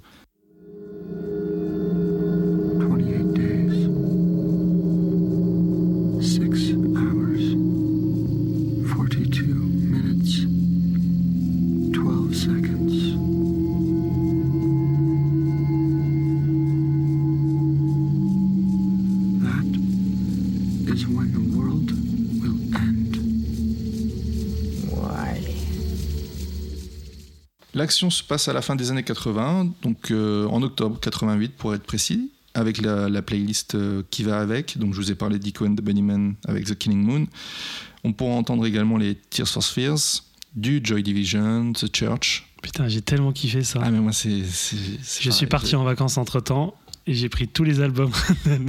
j'ai pris tous les albums où il y avait les musiques additionnelles de, la BO pour, les écouter. J'ai vraiment adoré la sélection. Bah ouais, c'est- une ode vraiment aux années euh, New Wave euh, qui marqua toute une génération et donc la génération de Richard Kelly qui avait, si mes calculs sont bons, 13 ans en 88. Donc, euh, donc voilà, enfin, vraiment, je pense qu'il avait envie de présenter ce qui a été pour lui, ce qui a forgé un peu son, son adolescence et sa culture euh, musicale. Quoi. Euh, ça se déroule dans la ville de Mid- Middlesex, alors qui est une ville fictive. J'ai vu qu'il y avait des Middlesex, vraiment ça existe. Enfin, il y a des villes. Ça m'a fait rire qu'il s'appelle Middlesex. Oui, mais moi aussi, je me suis dit, il y a un sous-entendu derrière. Non, en fait, c'est un vrai nom de ville. Sauf que là, en l'occurrence, il a repris ce nom-là parce que c'est quelque chose de relativement Les commun. gens doivent se dire que trop gamin. Ouais. Middlesex, ça fait trop rire. Oh lol. Le rôle euh, principal est campé par euh, Jack Gyllenhaal, qui incarne donc euh, Denis Darko, et vous comprendrez très vite, en fait, ou vous verrez très vite, en tout cas, que sa sœur est jouée par Maggie Gyllenhaal, donc qui est sa, sa sœur dans la vraie vie, qui joue sa sœur dans la fiction. Donc c'est un des premiers grands rôles de Jack Gyllenhaal. Après, il aura joué auparavant dans les, dans les films de papa, parce que papa est réalisateur. hein. Ah d'accord. Ah bah oui, c'est vrai. Mais Bah oui, ouais. je suis bête. Et, euh, Steven. je- je ne sais dirais pas, pas, te- Stéphane, mais Steven Gyllenhaal. et je sais pas si tu vas le dire euh, après, mais est-ce que tu sais qui était pressenti pour le rôle? Je te laisse ce plaisir. Non, bah attends, à chaque fois je dis tout. Euh, écoute, si tu me laisses le plaisir de le dire, je, je crois que c'était Jason Schwartzman, euh, bah, un acteur qu'on retrouve souvent chez Wes Anderson, euh, qui devait jouer Donnie et qui a en fait posé un petit, euh, un petit lapin. Un- Eh, le petit, petit jeu de mots Eh Excellent, j'adore. Qui a posé un lapin à, à Richard Kelly. Ok. Euh, après, il aura ensuite la carrière qu'on qu'on lui connaît. Euh, en tout cas, moi, mes références en, en matière de Jack Gyllenhaal, ça va être euh, Brokeback Mountain, Zodiac de Fincher, Prince of Persia. Ouais, alors petite sortie de route, hein. On sait pas ce qui s'est passé. Ah, il y a eu quelques sorties de route quand même hein, pour T'en as, Jack Gyllenhaal. t'en as- t'en as beaucoup, toi, à citer, vraiment? Parce qu'il y a eu Prisoners de Villeneuve derrière, et puis il y a eu les Frères Sisters de Jacques Audiard. Qui, voilà, on peut pas, on peut pas considérer ça comme des oui, sorties oui, de route. mais mais- je, je- sais pas. Parfois, tu le retrouves dans des films où euh, c'était. On va pas aller sur du direct ou vidéo, mais je sais pas, le genre de film où tu dis Ah, il y a Jake Gyllenhaal dedans. Euh, Tu parles de ce genre d'édition DVD où il te market le fait qu'il y a Jack, Jack Gyllenhaal alors qu'en fait Ouais. il campe un tout petit rôle vraiment Oui, euh, c'est ça, oui. Alors qu'ils l'ont mis en gros sur la jaquette j'ai pas, j'ai pas d'exemple à te, j'ai pas d'exemple à citer, mais c'est vrai que parfois je me dis ouh là, quand même, il a une, c'est un très bon acteur, je trouve. Euh, mais ouais, il a eu quelques sorties de route et il n'y a pas eu que Prince of Persia dans ma tête. Alors c'est peut-être juste une impression, donc c'est Ouais, pour ça que bah je vais pas plus développer. mais- J'ai pas vu les films de son père, tu vois, dans lesquels il, dans lesquels il a joué. En regardant sa filmo, j'ai vraiment noté Prince of Persia comme étant vraiment sa sortie de route. Après, il est, bien revenu sur les rails, quoi. Mais euh, Tu, as- tu avais pas vu le film de Gilroy euh, où il joue au Night, c'est dans Nightcall ah ouais, en anglais Nightcrawler, ce qui est, vachement bien. en C'est ça, dans mon souvenir, ouais, je l'avais vu en salle ce film-là. Alors les parents de Denis, eux, sont Denis et Elisabeth, hein, n'oublions pas sa sœur. Ils sont interprétés par Mary McDonnell et Holmes Osborne. Euh, alors elle n'a pas fait grand-chose de notable à mon sens, et lui on le retrouvera dans, dans les deux réalisations suivantes de Richard Kelly, dont je parlerai un tout petit peu après. on a vraiment le sentiment d'une famille soudée. Je sais pas ce que tu en as pensé, mais malgré les problèmes rencontrés, euh, je trouve que c'est pas pas banal en fait de représenter une famille euh, comme ça. Tu vois le père et la mère arriver aux entretiens avec euh, le directeur du lycée. euh, Enfin, je, sais pas, je trouvais qu'il y avait un truc euh, assez fusionnel malgré les. Moi, ce que j'ai ressenti, c'est que tu vas peut-être développer euh, plus tard, mais euh, en fait, ils sont dans une, euh, dans, un- dans une banlieue un petit peu pavillonnaire euh, classique euh, des, États-Unis. Et je trouve que sa famille se dénote en étant très détachée, très progressiste. Et même s'ils ont des divergences politiques et que le daron est républicain à fond et qu'il y a une une petite fight avec sa fille qui, euh, je crois qu'elle veut voter pour Doudakis, euh, donc le, personne qui va se présenter face à Reagan aux élections de 88, qui est démocrate, Doudakis. Euh, tu, as l'impression quand même que c'est des, des, des- des parents à la cool qui laissent un petit peu vivre leurs enfants. euh, comparé aux autres, aux autres familles que l'on va pouvoir croiser et qui sont très conservatrices, très euh, prudes. Vraiment, l'idée qu'on peut se faire des, des Américains euh, dans le cliché le plus hard qu'on peut trouver. Après, tu, tu dis qu'ils les laissent vivre, mais je trouve qu'ils sont quand même très présents en fait dans, dans l'éducation, tu vois, Oui, oui. dans les événements. Voilà, il y a le concours de danse de la petite sœur, etc. Non, vois. mais je pense que ce que je voulais dire, c'est qu'ils essayent de les, comment dire, de les laisser vivre dans le sens où ils essayent de, de laisser leurs enfants se trouver eux-mêmes, Ouais. tout en étant Ouais, présents. d'accord, ouais. Hmm. Ouais, on, je sais pas, on va dire que c'est ça, ça change des, pour moi, ça change des- vraiment des familles dysfonctionnelles, dysfonctionnelles qui sont habituellement représentées. Tu as toujours le, le père qui trompe la mère, euh, ou la mère alcoolo, ou le père alcoolo, tu vois. Enfin, ce, ce genre de, de, de, de, de famille qui pourrait tu- expliquer le dysfonctionnement de l'enfant. Là, on, Oui, tout à fait. on, on sait voilà, pourquoi Denis Darko a des troubles. On sait, on sait pas trop, on, on l'explique pas scénaristiquement, réellement. Donc voilà, et toujours côté casting, on retrouve un Patrick euh, Swayze dans un rôle assez Patrick inattendu. Swayze. Swayze. Swayze. C'est- dis Swayze? Je dis Swayze. C'est vraiment comme ça qu'on dit? À vérifier, mais écoute, euh, jusqu'à la fin de, cette émission, je dirais Swayze. D'accord. Si après, c'est moi, pas je, Swayze. je suis passé de Swayze à Swayze parce qu'on m'a dit il faut dire le à la fin. Donc, ok, je dirais Swayze. un rôle vraiment inattendu. Il joue euh, un certain Jim Cunningham, un coach de vie, pour qui les deux grands sentiments seraient la peur et l'amour. Euh, Controlling fear. alors bien évidemment, il ne faut pas avoir peur. I'm not afraid anymore.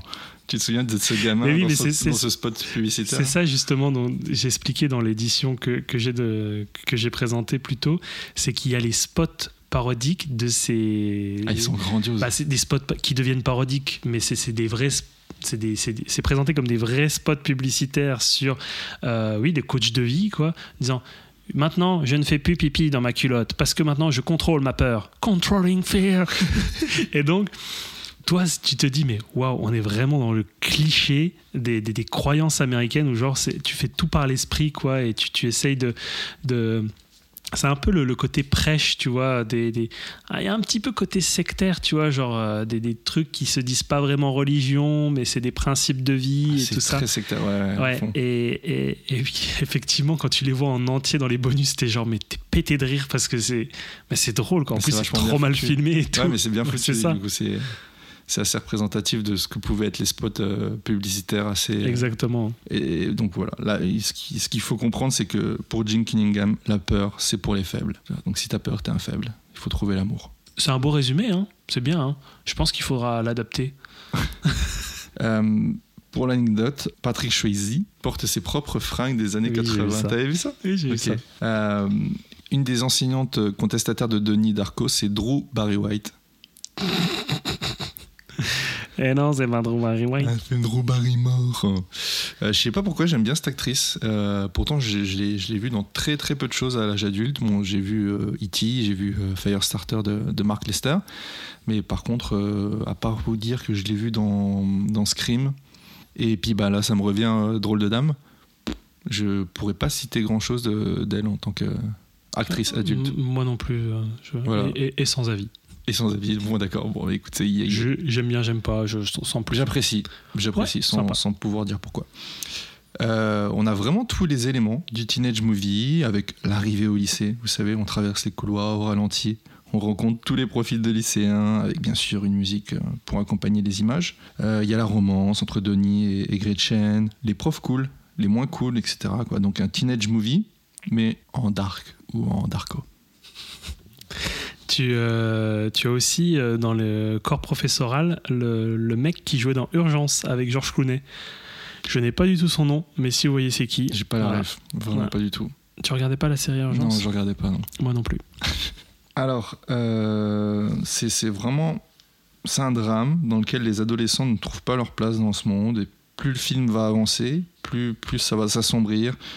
La toute fin vraiment me tire les larmes avec le morceau de, de Mad World, qui est à la base un morceau de, des Tears for Fears, qui là a été euh, revisité par euh, Michael Andrews et Gary Jules euh, à la demande de, de Richard Kelly. C'est vraiment rempli d'émotions. Tirer les larmes, Tears for Fears, t'es fort toi. hein. Purée, j'y pensais même pas. Putain, Wow, ah là là incroyable. Putain, c'est du haut niveau. Merci hein. de souligner tout ça.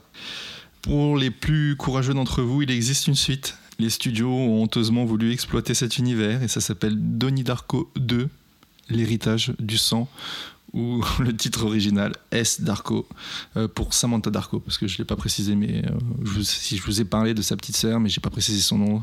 Il y a une petite sœur, Donnie. C'est la petite petite sœur. petite petite sœur. Bah, de toute façon, c'est la grande Oui, c'est sœur, vrai que Donnie, oui. oui, oui. Donc euh, Elisabeth, Denis et Samantha. Euh, et c'est vraiment tout ce que je vais pouvoir vous dire à propos de ce film-là parce que je ne l'ai pas vu. Néanmoins, je, suis allé regarder la bande-annonce. T'es comme Richard Kelly, tu l'as pas regardé. Parce qu'apparemment, il dit qu'il se refuse de, le il a mater. bien raison. Oui, Je pense bah, qu'il a bien raison vraiment oui. de, de passer. Surtout que c'est une suite qui est, qui est sortie, mais super longtemps après. Je crois qu'elle est 2008 ou 2009, un truc comme ça. hein. Je- J'ai j'ai même pas voulu m'intéresser plus que ça au film. Je sais pas, j'ai- j'ai j'ai vraiment rien noté. Donc voilà, je, suis désolé, j'ai pas fait mon, mon travail de, de rédacteur. Oui, ici coup, que je te tape sur les doigts. hein. Vas-y, tiens. Aïe Et euh, voilà, je suis allé voir la bande-annonce, c'est horrible. Et franchement, The Room, à côté, c'est du Paul Thomas Anderson. hein. The Room. Bah, The Room de Thomas Wiseau. Ah oui Ah oui, c'est un chef-d'œuvre. Mhm. Il est culte. Comme Green Room. Parlons un petit peu de, de Richard. euh, Richard. Parlons un petit peu de euh, Richard Kelly. Donc après Donnie Darko, alors il va faire euh, Southland Tales, euh, qui présentera en compétition officielle pour la Palme d'Or à Cannes en 2006. Euh, alors c'est un film inachevé, il faut le savoir, pour manque de budget. Tu le savais? Tu me l'avais déjà dit, oui. Non, Non, tu- pardon, je non, non, non. radote, excuse-moi. Excuse-moi. Faut le dire en fait quand tu dis une chose. hein. C'est bon, t'es gâteux maintenant, t'es vieux. Donc je, je suis vieux, et mais par contre je me rappelle de qui joue dans ce film-là. Il y a Dwayne Johnson, The Rock, The Rock, Sarah Michelle Gellar, Oh Buffy, Buffy. Buffy ou encore Justin Timberlake. Donc sacré casting quand même. Yeah Un film pour le moins étrange, à la fois intriguant, à la fois repoussant. C'est ce que j'ai ressenti quand j'ai vu ce film-là. Ça m'intéressait. De toute façon, tu réussis pas à me le vendre parce que ça fait des années que tu veux me le refourguer. Ouais, j'ai acquis un Blu-ray parce que ça m'intéressait de voir ce film-là parce que j'ai- adoré Donnie Darko et je vais vous en parler. J'ai adoré The Box aussi, donc j'ai voulu voir ce, cet entre-deux et, euh, et j'ai vraiment pas accroché, mais euh, il y a quelques trucs qui me déplaisent pas dedans. Je trouve que ça reste intéressant, mais bon, j'essaie de leur fourguer à Erwin, il n'en veut pas. Oui, pour, pour l'anecdote, c'est vrai que c'est devenu limite un running guy. Et je dis, mais ça t'intéresse pas, Je dis, Tu me le vends pas assez bien en il fait. va falloir que tu te lances un Non, moment mais- donné, quand même. Je vais le dire. Juste après, Donnie Darko m'a donné envie de découvrir Southland Tales. Voilà, donc ça reste, je vous le disais, c'est un film qui manque de budget, donc ça se ressent énormément en fait dans, les, effets, dans les effets visuels. Euh, en 2008, il va proposer The Box. C'est une adaptation d'une nouvelle de Richard Matheson. Ça se tient vraiment bien. Ça se passe dans les années 70. Alors je sais pas ce qu'il a avec les films euh, du passé.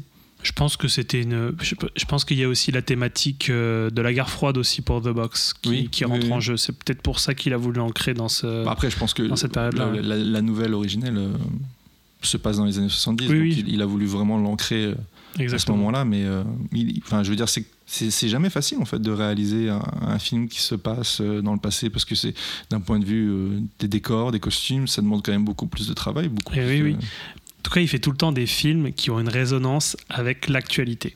Toujours est-il que depuis The Box, il s'est pas passé grand-chose. Il a quand même fondé, bon c'est pas pas, pas grand-chose. Enfin c'est pas- pas grand-chose. Il a quand même fondé une société de production qui porte le nom de Darko Entertainment Euh, et il aurait annoncé en janvier dernier qu'il comptait faire une suite à Donnie Darko. Donc c'est une affaire à suivre. Je pense que ça serait aussi un peu pour, euh, pour effacer le, catastrophique euh, Darko 2 et puis vraiment se l'approprier. Et pour, pour terminer, avant de te passer la parole, il y a deux choses que je voulais noter, parce que je, je sais que quand on a discuté après que tu aies visionné ce film, tu m'as dit de toute façon, un film qui cite Evil Dead, c'est un bon film. C'est un chef-d'œuvre. Euh, Il y a un moment, il y a une scène où, où Donnie et Gretchen sont au cinéma et ils vont voir euh, Evil Dead. Sauf qu'à l'origine, euh, Richard Kelly aurait voulu que ce soit Chud qui passe dans cette salle de cinéma. Sauf que ça a été très compliqué pour eux en fait de trouver qui détenait les droits de ce film-là, etc. Et du coup, ils, ils ont pas pu, ils ont pas pu saisir le film. Euh, donc ça aurait été Evil Dead. Donc c'est pas un premier choix. J'espère que t'es pas trop déçu. Non, je suis pas déçu parce qu'en fait, euh, pour la petite anecdote, Chud, nous qui faisons pas mal de recherches dans les, pour les DVD d'occasion, euh, on se retrouve souvent face à la jaquette de Chud. Et pour celles et ceux qui connaissent pas Chud, c'est pareil, c'était devenu un, un running gag. On se disait, bon, écoute, je t'achète, je t'achète euh, Chud à, est- à oui, il est 50 jamais centimes. cher. ouais. Il a 50 centimes, la jaquette est pétée. euh, et on se disait, mais ça doit être un film de merde. L'affiche est pas top. En tout cas, le visuel sur l'édition est pas top. L'édition est très mauvaise. Je me suis lancé. Je l'ai acheté. Je l'ai regardé. Et j'ai vraiment beaucoup aimé. Alors le mec précise qu'il l'a acheté, alors qu'en fait c'est moi qui t'ai filé mon édition. Non, t'es sérieux? Je suis tout à fait sérieux. T'es sérieux J'en ai- J'étais sûr et certain de l'avoir acheté. Bon, écoute, on va suivre ta Mais version. écoute pas, non? T'as envie, de, t'as envie de faire le bon prince? Écoute, tu me l'as donné. Euh, non, non, Chud, bon, pour, pour celles et ceux qui connaissent pas, Chud, ça se, ça se dit C-H-U-D, c'est des initiales. Je ne m'en rappelle jamais de ce qu'il y a derrière ces initiales. C'est, je crois c'est cannibale, humanistique, euh, quelque chose. Pour faire euh, rapide, c'est un film euh, des années 80 où il y a des monstres dans les égouts de New York qui sont la résultante, en fait, de, de tous les déchets toxiques qui ont pu être déversés par la ville dans les égouts, qui ont formé des espèces de, de- de monstres humanoïdes, mais on ne sait pas trop c'est quoi, qui euh, sèment la terreur dans la ville. C'est un, c'est une bisserie vraiment cheap, mais je trouve qu'il y a des très bonnes idées dedans. Et, et je, je, je l'aime beaucoup. D'ailleurs, petite précision, si vous trouvez, euh, si vous êtes fan de VO et que vous passez que par la VO, l'édition euh, de mémoire La seule édition trouvable en France. la en seule édition trouvable en France précise qu'il n'y a qu'une VF, mais au final, il y a une VO dessus. Hein, donc, tu euh, m'avais dit ça, ouais. voilà. Mm. Et je crois d'ailleurs qu'il est sur Prime aussi. Donc, si vous voulez euh, court-circuiter, pas, pas passer tout votre temps euh, dans les bacs à 50 centimes et euh, aller directement le voir.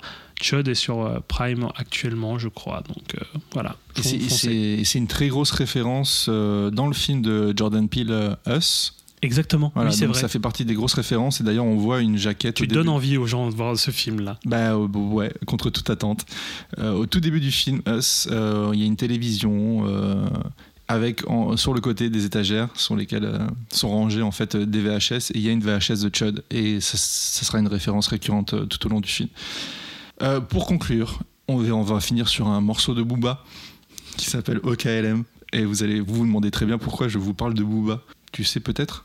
Non, pas du tout. eh ben, je vais te surprendre parce qu'en fait, j'ai- voulu chercher ce qu'avait fait euh, d'autres euh, Frank le lapin. Donc, euh, alors, vous m'excuserez, j'ai pas noté son nom, son nom d'acteur. Et j'ai regardé sa filmo. Il a vraiment pas fait grand chose. C'est un musicien à côté de son côté, de son, de, de son, de sa carrière d'acteur. Et en fait, j'ai trouvé qu'il avait joué dans un clip de Booba. Au KLM qui se passe aux États-Unis et ça m'a fait bien rire de le voir là-dedans et ça m'a fait bien rire et Là, ça me fait bien rire m'intrigues vraiment beaucoup. de terminer sur un morceau de après. Je, je, je n'y manquerai pas, rassure-toi. Puisque les JO de Tokyo viennent tout juste de se terminer, je te passe le témoin, Erwin. Bah, je te remercie pour le, le passage de témoin. Je vais essayer de, de faire vite. Cours vite, oui, s'il Oui. te plaît. Mais je, vais, je vais aller vite. Je vais prendre 45 minutes, mais je vais aller vite. Euh, non, je te remercie vraiment parce que c'était un film que j'avais jamais vu et c'est pour ça que je te disais plutôt que c'était vraiment cool de l'avoir découvert plus jeune dans l'adolescence parce que moi je l'ai pas vu. C'est la première fois que je le voyais pour, pour l'émission. Il était vraiment au top de ma list, donc c'est un peu les films honteux euh, de ne pas avoir vu. Euh, Denis Darko en faisait partie, il était vraiment tout en haut. Et, en tout cas, en très peu de mots, je peux dire que j'ai vraiment adoré l'expérience. Parce qu'au-delà d'un film, c'est une expérience. Euh, ça fait vraiment très bateau de dire ça, mais j'ai vraiment été enveloppé par le film. Une sensation de, faire partie de, cette expérience et de par- pas participer en tout cas, mais être spectateur de quelque chose d'assez particulier. Euh, j'ai vraiment eu du mal euh, à préparer mes fiches pour cette émission parce que je savais pas trop quoi dire. Tellement je ça s'est plus basé sur le sensoriel. J'avais pas pas trop de pas trop de choses euh, vraiment euh, à, j'avais du mal à formuler en tout cas ce que ce que j'avais ressenti. Bon tu, l'as bien présenté un petit statut culte maintenant ce, film. Il a fait que 70 000 entrées à l'époque euh, en France et il s'est bien rattrapé sur la vidéo. Ah, C'est vrai, j'ai l'impression d'avoir tendance à oublier combien ça coûte, combien on fait d'entrées, enfin, qu'on- ce que ça a rapporté, etc. Mais après en on fait, peut si pas on- tout faire hein, voilà, mais- Non, mais si on vous le présente, c'est que, c'est que c'est- on estime que ça vaut le coup d'œil, donc nique le nombre d'entrées, allez le voir. Non, mais c'est fou de se dire que ce film, il s'est vraiment carrément vautré. Et généralement, c'est un peu le processus des films qu'on dit culte. J'aime pas trop culte parce que c'est vraiment une appellation galvaudée, mais on va utiliser, on va utiliser cette appellation culte. Très peu d'entrées. euh, il s'est vautré à sa sortie. Il s'est bien rattrapé sur le marché de, de la vidéo. Donc, en partie grâce au physique, physique, ce film a eu une renommée. Et j'ai réussi malgré tout à me préserver euh, des spoils. C'est comme les films genre comme Sixième Sens où t'as pas envie de savoir ce qui s'est passé. Tout le monde l'a vu, mais toi tu. Et Denis Darko, j'ai réussi à me préserver. Avant de Kelly, j'avais juste vu The Box, d'ailleurs que je t'ai je t'ai donné. envie de le souligner, oui. Erwin m'a donné le DVD de The Bah oui, parce que toi t'es un bon prince, mais moi aussi en fait je suis un bon prince. Je te donne des choses. Oui. Voilà. J'ai pas, j'avais bien aimé The Box, mais bon, les effets spéciaux étaient éclatés au sol, on va se le Ils dire. sont éclatés dans Donnie Darko aussi. Bon, Mais après, c'est en- plus ouais, vieux, mais, ça. euh, Mais, mais c'est ça. Mais en fait, c'est- je pense que Richard Kelly, c'est un mec qui est, qui est très talentueux, mais qui est très ambitieux et parfois peut-être trop ambitieux. Il veut tout dire, il veut tout montrer. Et bah ça suit pas à certains endroits et, et les effets spéciaux mais ça prend une claque mais monstre quoi c'est Denis Darko ça passe encore mais alors The Box euh, c'est vraiment éclaté et j'imagine même pas Southland Tales alors que c'est un film qui est même pas terminé quoi. Il a été présenté à Cannes alors que les effets spéciaux étaient pas terminés. Ah, ça, je t'avoue, j'ai pas compris. C'est pour ça que je voulais pas voir Southland Tales. Euh, mais bon, je vais, je vais me, f- je vais- ça me force à vouloir découvrir ce film parce que j'ai vraiment énormément aimé euh, Donnie Darko. Euh, ce, que, ce que je pourrais dire, voilà, ce que, comme je disais, j'ai vraiment eu du mal à retranscrire ce que j'ai ressenti au, au visionnage. T'as vraiment, en fait, l'impression que Kelly, il essaye de taper juste euh, sur plein de points sans directement, en fait, traiter le sujet ou par vraiment des, voies détournées. Comme je disais, il y a, y a une ambiance vraiment unique, inqualifiable, euh, pesante, un peu délétère. Alors, on est situé dans une pré-élection présidentielle. Euh, tu sens quand même que, même si c'est pas le sujet principal, c'est le contexte. C'est vraiment la toile de fond. Et il y a cette annonce de fin du monde ou la fin d'un monde qui inaugure rien de bon pour la suite. Quoi. Tu, sens que vraiment, après ça, après cette fin du monde annoncée, il va y avoir rien de bien. Donc, je sais pas, euh, il y a des choses euh, qui, sont citées par euh, Kelly dans les. qui- C'est ça qui est bien, en tout cas, quand on a les bonus, ça permet de donner un petit peu plus la parole pour voir les intentions du réal et qui te dit que c'est pas forcément visible dans le film, mais qui te dit qu'il parle de la fin du réganisme, euh, la peur d'une nouvelle décennie, euh, la guerre du Golfe qui arrive, tout ça. Euh, et puis, il y a une ambiance assez unique parce que c'est un contexte qu'on voit très bien. On a été bercé enfant par ces films de la décennie des années 80 avec maintenant en plus une réutilisation dans Stranger Things, tout ça, de cette nostalgie des années 80. Et ben là, en fait, il n'y a pas de nostalgie. En tout cas, j'ai eu ce sentiment de. Bah, c'est les années 80, mais bah, c'était tout aussi. euh, c'était pareil dans les années 90-2000, bah, c'était tout aussi noir. euh, et, et c'était pas fun du tout, quoi. On voit tout le temps, comme dans Retour vers le futur, tout ça, vraiment une espèce de nostalgie, retour euh, aux années 80 qui était idyllique. Et au final, dans Donnie Darko, bah, moi, j'ai pas eu cette impression, quoi. Il y a un refus de, un refus de la nostalgie et beaucoup de critiques. Et c'est ça que je trouve vraiment très intéressant, c'est que c'est très foisonnant chez, chez Kelly, parce que là, ça va, mais vraiment tous azimuts. Tu as vraiment une critique de, de la société américaine, du moins je, l'ai vraiment ressenti comme ça, euh, sur le patriotisme, sur les idéologies, sur euh, les institutions, ben, l'enseignement. euh, sur la religion et puis les croyances de, de certaines familles américaines. Et là, c'est là qu'on retrouve euh, Jim Cunningham avec euh, ses, professions de foi euh, qui valent vraiment deux balles. Surtout qu'on apprendra que Jim Cunningham n'est pas réellement Jim Cunningham. Je ne dis rien, je dis rien, je ne dis rien. Putain, mais t'es, t'es- t'es vraiment sur mon dos, hein. tu veux vraiment que je dise rien. Je serais sur le dos de n'importe qui qui voudrait spoiler ce film. Ouais, donc voilà, c'est d'autant plus déstabilisant parce qu'il n'y a pas ce vernis nostalgique des années 80 auquel on est habitué. Euh, C'est ironique, c'est grinçant, c'est sans espoir. Et il y a un rapport très distancié à l'époque. Et, et le monde tel qu'il est perçu est d'autant plus étrange on, car on- on vit en fait à travers les épisodes hallucinatoires de Denis. Euh, qui, et il y a des bascules successives dans des situations étranges. Donc là, je risque de spoiler. Je l'ai marqué en gros sur ma feuille. Je risque de spoiler. Ça va pas faire plaisir à Quentin, donc je ne dirai pas plus. Euh, en tout cas, Denis, c'est un personnage très complexe. Et d'ailleurs, on sent que Kelly, il a mis beaucoup de lui. Tu trouves pas qu'il a mis beaucoup de lui dans ce personnage En tout cas, c'est ce qu'il dit dans les bonus aussi. Bah, s'il le dit, c'est que c'est sûrement vrai.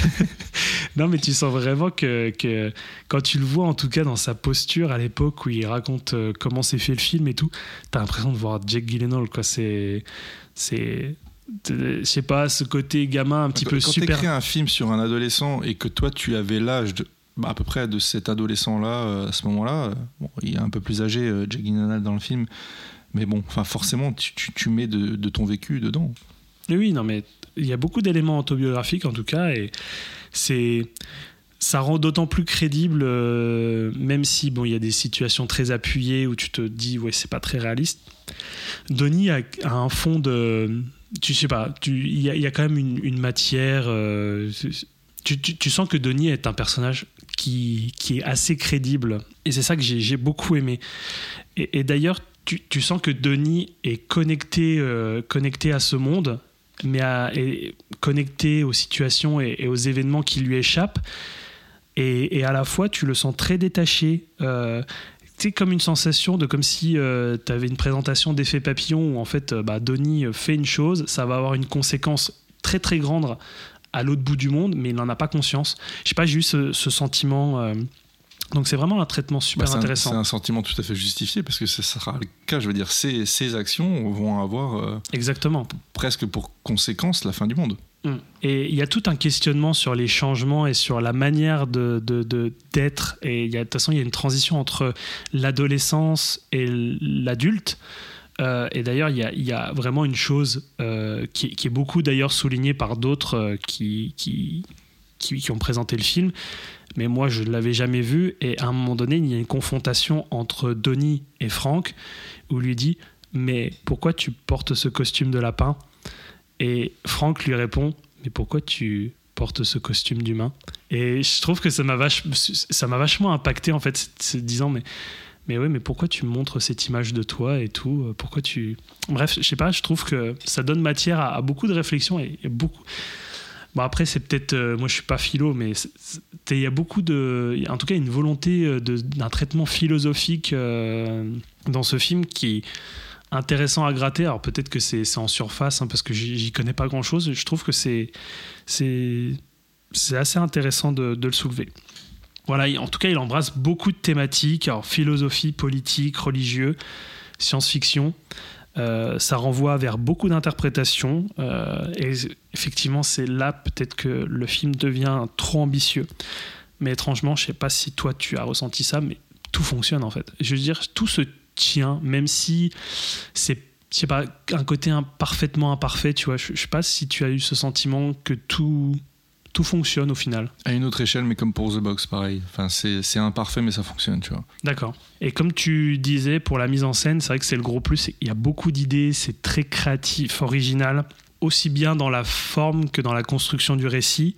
Et je soulignais la direction artistique que moi je trouve fantastique, où euh, tu as des éléments qui, qui te sautent aux yeux, tu te dis mais c'est- pas normal, tu vois, d'avoir une statue d'un gros chien devant un lycée, tu d'un gros bulldog où tu as l'impression que c'est fake, mais genre je sais pas, c'est ou euh, bah, ce costume de lapin. Donc euh, je je l'ai pas précisé plus tôt, mais c'est April Ferry, la chef costumière qui a designé le, le costume de de Franck, qui est vraiment, je trouve vraiment flippant et qui est très très euh, réussi.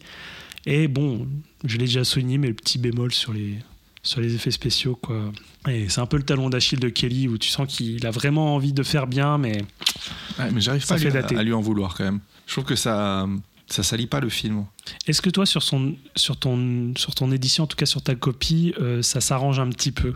Pas vraiment, non. Non. Non, non, non, ils sont, ils sont, ils sont vraiment datés. C'est retravaillé, mais c'est vraiment daté. Oui, bah c'est oui, c'est vraiment son talent d'Achille. Faut, faut vraiment le souligner. C'est vrai que parfois ça peut rebuter. hein. Moi, je sais que des effets spéciaux trop mal foutus, ça me sort du film. Et là, ça allait encore, mais euh, pour The Box, non, ça n'a pas marché, malheureusement. Euh, T'as beaucoup parlé de la, de la musique. Euh, je vais un petit peu appuyer sur le son où il y a vraiment un travail d'ambiance. Donc, tu parlais de Michael Andrews qui a beaucoup participé à cette, euh, à, à cette BO où il y a beaucoup de musique additionnelle. C'est une BO qui est très euh, désenchantée, euh, avec beaucoup de musique excellente. Donc, tu as précisé les, groupes. Mais il y a aussi euh, beaucoup de sonorités qui euh, accentuent des sentiments de malaise. La voix de Franck, moi, me fait énormément bader. Et je l'ai regardée avec ma compagne et genre, elle se cachait les yeux tellement elle avait. Tellement elle avait. Et puis en plus, elle disait Ah, mais mon Dieu, il est horrible ce Franck. Mais qui c'est et tout. Et oui, d'ailleurs, on se demande qui est Franck. Bon, on va pas, va pas dévoiler. Donc. euh, il y a vraiment un travail total sur le son que j'ai vraiment beaucoup apprécié. Je sais que moi, j'ai pas une oreille musicale et je passe à travers ce genre de choses. Et là, j'ai vraiment, vraiment été attentif aux sonorités et à l'ambiance sonore euh, qui, qui, est, qui est très discrète, mais c'est- comme ça, c'est latent, tu, tu le sens tout au long. Voilà. Puis tu as souligné quelques scènes marquantes. Moi, il y a vraiment beaucoup de scènes que j'ai. bah, la scène d'intro avec les musiques de Killing Moon, qui est, vraiment super.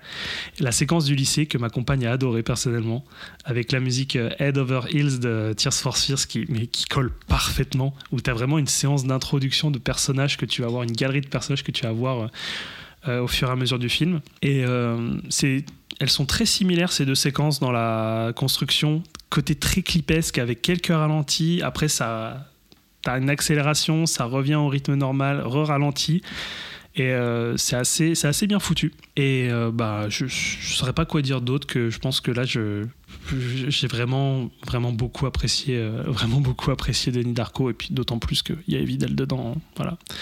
S'il y a Evil Dead, c'est que c'est un bon film. D'ailleurs, t'as pas précisé que pour le double programme, il y a Evil Dead Oui, vrai, oui. et la tentation du, la dernière tentation du Christ. De le pire Ouais. double programme que tu, tu te dis, mais le programmateur, il a pété un câble, quoi. Oui, il était bourré. Ouais. Donc il y a un petit côté un peu, une petite euh, lecture biblique euh, derrière Denis Darko aussi. On vous laisse un petit peu découvrir le film pour, euh, pour avoir cette interprétation, mais ça donne, euh, ça donne quelques clés. J'en ai fini de mon côté. Moi, je suis très contente d'avoir, de t'avoir poussé à le, à le regarder pour la première fois, du coup. euh. Non, mais franchement, c'était vraiment une super découverte. Moi, j'étais été un peu bluffé quand même par, par, tous, les, par tous les événements. J'espère qu'on n'en a pas trop dit pour euh, laisser quand même quelques surprises aux personnes. Je pense que, je pense que ça Tu vas me dire aller. que j'ai un peu parfois trop spoilé tout ça, comme d'habitude, mais je, je sais pas, peut-être pour aller plus loin, je sais que moi, pour exemple, j'avais lu, euh, bah, je, je- je suis lecteur euh, de, de Mad Movies, bah, Quentin l'est aussi. euh, Je, je l'étais, ouais. J'ai un peu moins de Ouais, temps ça, pour, pour lire. on- c'est- C'était, euh, moi, je suis encore abonné et toi, tu, tu étais abonné. euh, je sais qu'il y a un double numéro euh, d'été, euh, le numéro 331. euh, où il y a une, il y a à l'occasion de la ressortie de, de la ressortie Carlotta de, de Donnie Darko, il y avait une interview de, de, de- de Richard Kelly où on apprend beaucoup plus sur sa carrière et sur ses motivations, euh, qui est assez intéressante. Et il y a aussi un format qu'on apprécie beaucoup en étant amateur de physique, c'est le format euh, vidéo club de Combini. Je, te, je sais pas si je te laisse. euh, c'est vrai Non, que toi, c'est toi qui avais découvert à la base. Non, mais je te, laisse, je te laisse en parler. Tu parles de l'intervention, du passage de Richard Kelly. et Voilà. de- Donc Combini, en fait, à, la- à, à chaque fois du- un passage à Paris d'un réalisateur ou d'une réalisatrice pour présenter un, nouveau film ou, euh, une réédition ou, euh, ou une rétrospective à la cinémathèque. Voilà, un, un moment où le réalisateur ou la réalisatrice est sur Paris. Ils vont dans un vidéoclub euh, parisien qui s'appelle JM Vidéo où euh, il y a une présélection qui est déjà faite et les, cinéastes rebondissent sur les jaquettes qu'ils ont, euh, des films qu'ils ont appréciés en racontant ben, parfois si ça a été une référence ou si c'est quelque chose qu'ils ont vraiment qui a compté dans leur cinéphilie. Et c'est vrai qu'on se reconnaît beaucoup en étant amateur de, amateur de cinéma et du support physique. et du support physique de, de voir qu'il y y a- il y a une matérialité derrière tout ça et que on peut être, atou- on peut être euh, attaché en fait à, à un DVD ou un Blu-ray et puis se dire bah, en fait c'est avec, avec ça que j'ai découvert, euh, j'ai découvert ce film et d'ailleurs moi c'est vrai que ma cinéphilie se base plus, et la tienne également, euh, je ne vais pas me tromper en disant ça, notre cinéphilie se base plus sur le support physique que sur la salle, même si on adore aller en, salle. Mais moi, par exemple, bah, Donnie Darko, je l'ai découvert en, DVD. Je suis très heureux de l'avoir découvert euh, comme ça. Donc, euh, vous pourrez voir, il y a un épisode de Combini sur Richard Kelly où euh, notamment on apprend, euh, on comprend mieux les goûts de Kelly, ses inspirations, ses petits déboires euh, avec la production de ses films, parce que c'était très compliqué pour lui. Et d'ailleurs, sans trop en dire, une petite, un petit coup de pouce de Christopher Nolan dans sa carrière qui lui a permis de, mieux rebondir et essayer d'aller un petit peu plus loin pour mieux faire connaître, mieux faire connaître ses films, dont Donnie Darko.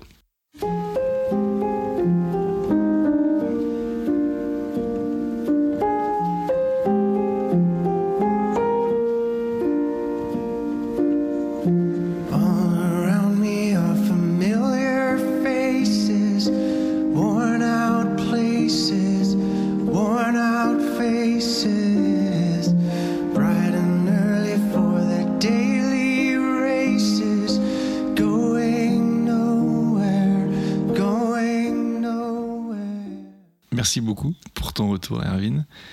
Bah, J'étais super enthousiaste et ça m'a fait vraiment plaisir d'en ouais, parler. je, le, je le- je le sens et, euh, et ça me fait très plaisir aussi. Du coup, on va, on va s'arrêter là pour ces deux films et, euh, et cette semaine, il me semble que c'est toi qui vas à nouveau offrir. un Oui, DVD mais je l'ai choisi tout à l'heure. T'étais d'accord pour que je choisisse? À la Ah, bah, base, ça- c'était un DVD à toi. qui est arrivé dans ta DVD Tech. Oui, et Mais que je vous re- et que je vous redonne. Non, mais en vrai, c'est un- les gens vont croire qu'on refile vraiment tout le temps nos merdes, mais en vrai, c'est un film que j'ai apprécié. euh, la majeure partie, sauf pour euh, certains aspects où j'étais genre, Hmm, ça fait grincer. tu, tu parles des effets spéciaux. Oui, bah écoute. On fait le, on fait le pont avec. Oui, euh, continuons, avec continuons. ouais, voilà, c'est pas un film de Richard Kelly, mais c'est un film où les effets spéciaux sont à redire. Pourtant que la suite de ces films ont d'excellents effets spéciaux qui vieillissent très bien. Moi, je, je suis un, un fan de certains de ces films que j'aime beaucoup. Peut-être toi un peu moins. Toi, tu, tu aimes moins. On va dire que je suis plutôt fan de son tout début de carrière. Oui, bah moi, j'ai pas eu l'occasion encore de voir son, son début de carrière. Bon, on en a vu ensemble. On a vu ensemble, bah, j'ai vu 10 minutes parce que j'étais trop bourré, je me suis endormi. C'était It's Out, on a lancé ça et Bon, il devait être 2-3 heures du matin. Mais d'ailleurs, en plus, c'est un film super difficile à, à avoir en DVD. Et tu l'as vendu ce film ou pas? Ah, mais je ne l'avais pas. Ah On avait comment co- co- comment avons-nous fait pour le regarder? Oui, alors là, je m'en rappelle vraiment plus comment. Tu Mais- veux nous parler de- du film que tu as entre les mains? Oui. Euh, je, je vais parler du film. Donc, c'est un bon film. hein. Je, je vous l'assure, c'est un bon film. J'ai passé un bon moment devant, mais on va dire que les effets spéciaux m'ont un peu rebuté. Je vais vous dire le synopsis tout de suite. Donc, Frank Bannister gagne sa vie en tant que chasseur de fantômes dans une petite ville. Il débarrasse les maisons hantées de leurs invités malvenus. Mais il est de mèche avec ces mêmes fantômes qu'il a promis de déloger. C'est l'arnaque parfaite jusqu'à ce qu'un esprit puissant se livre à une folie meurtrière. Tout le monde en ville tient alors Frank pour responsable. Il doit maintenant essayer de prouver son innocence et de trouver un moyen de stopper ce fantôme diabolique sans en devenir un lui-même. J'ai l'impression qu'il y a un autre pont à faire. F- Franck Ah, Est-ce que ce serait pas un seul et même personnage Non, mais c'est vraiment pas Donnie Darko qu'on vend. hein. On, on le, on le précise bien. hein. Il y a des mauvais effets spéciaux et il y a un Frank, mais non, ce n'est pas, ce n'est pas Donnie Darko. Enfin voilà, une, une jaquette somme toute euh, simple. on, on vous laisse chercher sans tricher. Ne, ne tapez pas mot pour mot dans Google le, le synopsis. Bon, Bon, en espérant déjà- trop facile. en espérant déjà avoir bien vendu le film parce que tu m'as tu m'as coupé euh, tu m'as coupé dans mon élan en disant que c'est certes c'est un très bon film mais on le on le lègue et ça fera peut-être très bah, ça fera très plaisir de de donner ce de donner ce DVD pour le, faire découvrir euh, ou redécouvrir à des personnes euh, qui qui, qui, veulent voir qui veulent voir ce film. J'en ai fini avec la la présentation de ma généreuse donation. Vous pouvez dès à présent euh, nous envoyer un petit message privé pour, euh, pour nous donner la réponse si vous voulez euh, gagner ce, ce DVD. Et on en a fini avec cet épisode, Quentin? J'ai l'impression qu'on a tout dit. On a, on a tout dit, on aurait pu en dire encore plus, mais on, on va s'arrêter là. Ok, alors bah, j'ai envie de, de vous remercier à nouveau, en fait, chers auditeurs. On est disponible sur toutes les plateformes de, où on en grande partie sur toutes les plateformes de, oui, quasiment de- sur toutes les plateformes de d'écoute. podcast. ouais. Et, euh, et merci à vous pour vos retours. Euh, ça nous fait toujours très plaisir. C'est toujours très constructif. Donc euh, continuez ainsi. Et on vous dit au mois prochain. Au mois prochain, mois. achetez des DVD d'ici là et des Blu-ray. On se dit au mois prochain, Arvin. Au mois prochain. Allez, bisous. Salut. Et j'ai la... Attends. Il y a Denis Brognard qui voudrait dire au revoir? Ah bah vas-y, dis-le. Salut les